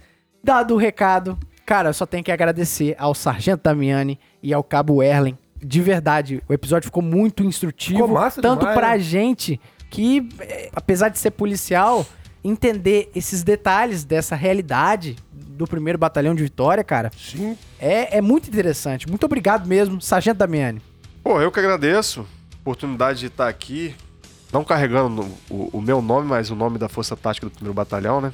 Bacana. E são diversos policiais que trabalham, os que já trabalharam, os que ainda irão trabalhar na, na Força Tática, entendeu? Que é, uma, é um grupo, né? E em respeito a todos aí, estamos aqui representando. Agradeço mesmo essa, essa oportunidade de trocar essa ideia. Tenho tentado acompanhar os senhores aí. Confesso que tô na correria, tô, na, tô naquela sociedade do acelera tudo. Tá difícil Normal. não, não botar aquele um e-mail, dois, dois no, no WhatsApp, tô me controlando. Sim, sim. Tinha que ter uma função pra desabilitar essa merda do, Será? do, do- do WhatsApp. Eu uso tanto, sargento. Porra, não mas tinha que desabilita ter, não, cara. Você vê que você tá com problema quando você começa a fazer isso. Tinha que seu ter. Não, mas tá é, por curto. exemplo, você vai no YouTube, pô, você botou pra acelerar o YouTube, isso vira um vício, você não consegue vai Verdade. ver na Não, mas olha só, não é só isso não. Tem gente que é chato pra caralho mesmo. Fica te mandando áudio de dois minutos. pô. Se não tivesse... Então o senhor também tem uns cabo Douglas Hoffman nas suas costas também, né? Que tá te mandando áudio de 4 minutos. Pô, cinco Pô, minutos. é um verdadeiro podcast, né? Podcast, podcast. Tem figurinha pra isso já, né? Mas assim, o trabalho de vocês é um trabalho fantástico, né, cara? Obrigado. Obrigado, sargento. Eu Falou, agradeço mesmo. demais. Como o Ellen falou, né? Pioneiro. E assim, onde a gente conversa a respeito só elogios, né, cara? E de, e de pessoas que são referências na Polícia Militar. Ô, tipo jura? assim, é, entendeu? Por, por- exemplo, tô, tô tendo a oportunidade de trabalhar como auxiliar de, de instrutor de POG no CFSD, por no grupo aqui, né? Que é composto majoritariamente por oficiais Uau. postando a Fala isso não, Sargento. mandando olhar, ver que a matéria é interessante Sério? e tal. Assim, Sargento, eu tô desmaiando aqui, sargento. Agora você me emocionou, hein? top, top, top. Pô, obrigado, que massa. Entendeu? E, e, inclusive foi de lá que eu, que eu conhecia Que o- massa. o canal, entendeu? irado. Então, assim, mais uma vez, obrigado. E estamos aí à disposição. Inclusive, para quem tá ouvindo também, estamos lá na primeiro, no primeiro batalhão à disposição para qualquer demanda. Inclusive no Beleza. Instagram, fale por gentileza Instagram. pro pessoal seguir lá. Instagram eu vou deixar pro Erlen. O Erlen é o garoto É. propaganda. É o garoto de propaganda? É, porque tem um administrador aí que só tava fazendo cagada. Fazendo merda. Aí é, delegou. é, tipo assim, o cara cria uma conta no Instagram e você vai lá interagir e o cara te critica ainda, né? Tô falando da Força Tática Espírito Santo. Mas isso é pro polícia também. Fui lá, dei um mole. Não, eu dei um mole, eu votei, sacou? Tipo assim, era negócio de, de associação, como sempre, Ah, essa, essa merda, cara, essa eu polêmica. vi eu fui isso, lá, cara. porra, interagi Ah, errado. o senhor votou. Votei, interagi Votou errado. numa chapa, hein? Votei na Entendi. chapa. Entendeu? Tipo assim, interagi errado. Entendi. Não. Mas assim, porra, mas tipo assim, jogou o nome. É igual. Eu, Tô- eu, eu mesmo não tinha O tentado cara isso. fez um print e publicou. Eu sacou? vi isso, eu De vi isso. Eu, mesmo, eu, mesmo, eu tinha me atentado a isso, sacou? Equipe, Tipo assim, né? a crítica que o o Ellen fez, tipo assim, porra, bicho, você tá lá interagindo com o conteúdo do cara e o cara mandar uma dessas, tipo assim, porra, nem chamou no privado, fez um Enfim, negócio, não, enfim. então. Tretas a serem É, aí, tipo assim, não, eu depois. O cara que eu tô- jogou uma isquinha assim, Eu ó. falando e que te eu tô- pescou. Pegou eu o peixão Eu tô dourado. falando que eu tô velho pra isso, então eu vou parar de administrar esse negócio aí, pra mim não dá não, que eu, Eu não também- consigo, eu, também não consegui assim. pensar, meu negócio é só ir lá curtindo a parada, porra, gostei disso aqui, tô Eu curtindo e tal. assim, eu também sou Então, assim. porra, não dá, aí já, a primeira É a cagada já nossa foi. geração. nossa É, a primeira é cagada já foi essa, já vou deixar pra eles aí. Mas, cara, Alvernais, da mesma forma que a gente fica muito feliz de, de sempre receber convidados gabaritados aqui, né? Vários, vários marcos a gente tem na cabeça. A gente que tá fazendo o projeto do podcast aqui. Quando veio, por exemplo, a, a Sargento do Carmo, a Sargento Michele Ferri, cara. eu, eu sempre penso o seguinte: são estágios que a gente está desbloqueando, principalmente para desmistificar que o nosso trabalho é, é com seriedade. E hoje a gente desbloqueou também um espaço, porque os senhores são muito respeitados, principalmente nessa área de atuação dos senhores de patrulhamento, de área de alto risco, e a gente fica muito Queremos feliz. trazer todas as forças táticas Com aqui certeza. Pra, pra vir aqui falar estão com a, com a gente da Serra, Sim. de, de Cachoeiro. E cada um E tem a a, sua toda pra parte. vir. Sim, tem a galera aí do, do oitavo, né, que os caras, pô, tô Porra. acompanhando os caras no Instagram, os caras tão dando cadeia, Pocando, assim, pocando. todo mundo. Focando. É, do PO, meu irmão, a Irado, Força Tática, todo mundo Eu posso te dar uma notícia de Nelson Rubens agora? Ah, É um policial que foi da segunda CIA agora que tá fazendo o um Silva, pô, estágio. claro que é o Silva. Não, Ah, o foi Silva da já segunda companhia, tá no interior. Baense. Tá fazendo um estágio pra Força Ele já- Tática já aí de formou. um batalhão específico, eu não vou mencionar aqui. Fala assim, ó, que aquisição, hein? Que aquisição. Grande Baense, o cara fosca. É. Não, Baense, Baense, Baense formou, pô, formou. Bacana, Formou? bacana. Tem- Ah, bacana. caveira, pô. E de igual forma, Cabo Erlen, muito obrigado também. Está aqui já aproveita para divulgar a força tática do primeiro batalhão, pô. É, valeu, valeu. E, Sim, eu que agradeço o convite aí, né? Pra gente vir aqui. é, mais uma pessoa além da minha mulher pra ouvir minhas baboseiras de serviço dentro de casa. Ah, para com isso. Então, assim, nós, brincadeira à parte, é, o trabalho que vocês fazem aqui é não só interessante, importante, mas, sim, são pioneiros, cara. Show de bola, porque vocês estão trazendo luz a diversos assuntos que são tabus para a sociedade. Eu espero Sim. de coração que o programa de vocês aqui é, possa atingir o grande público, sacou? Pelo menos o grande público capixaba. Porque vocês falam de coisas aqui que a sociedade simplesmente não tem conhecimento, sacou? Que é do serviço policial fora ali da, daquela viatura que o, Sim. que o cidadão tá vendo passar ali na rua. Estereotipado, né? Tem muita coisa para além daquela viatura que o cidadão vê andando ali no asfalto. E vocês estão trazendo luz a isso, pô. E assim, pegando o gancho aí, já que vocês falaram, quem quiser interagir um pouco mais com, com a Força Tática do primeiro Batalhão, mandar mensagem, é, acompanhar um pouco, né? Pouquinho do nosso dia a dia lá e das nossas atividades.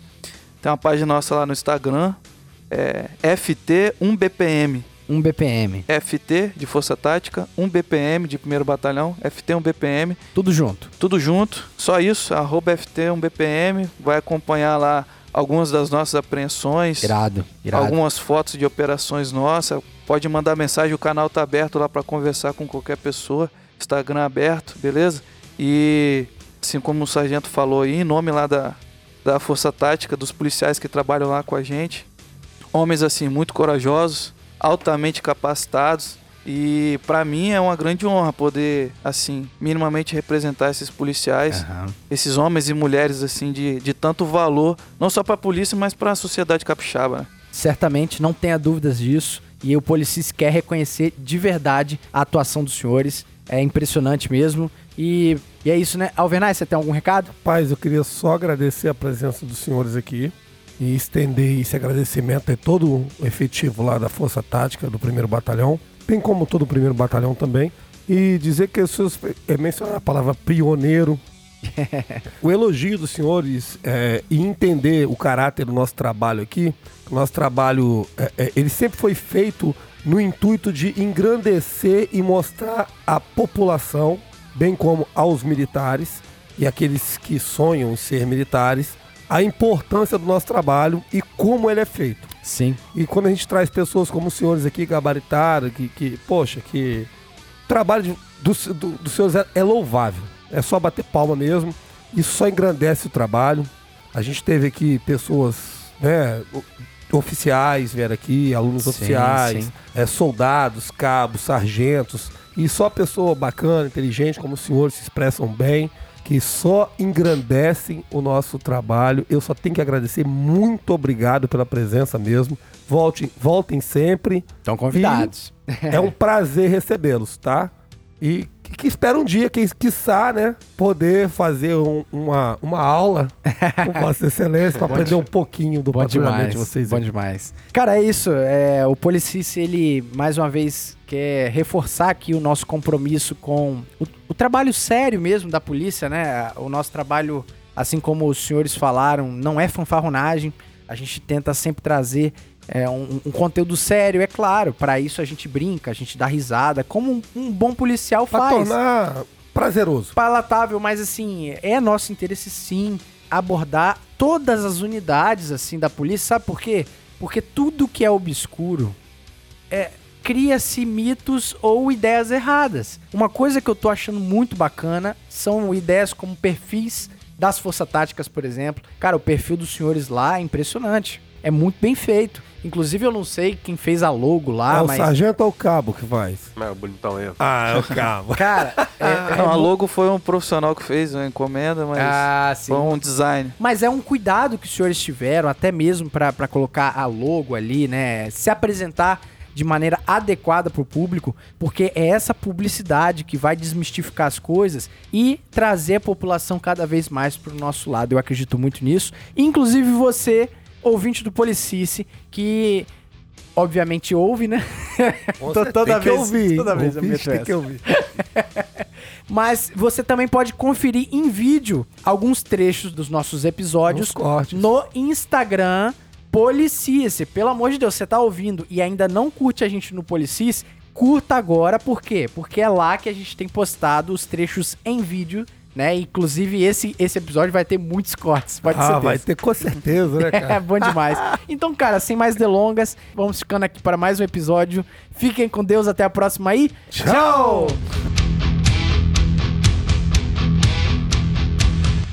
E esse podcast foi editado por DS Produções.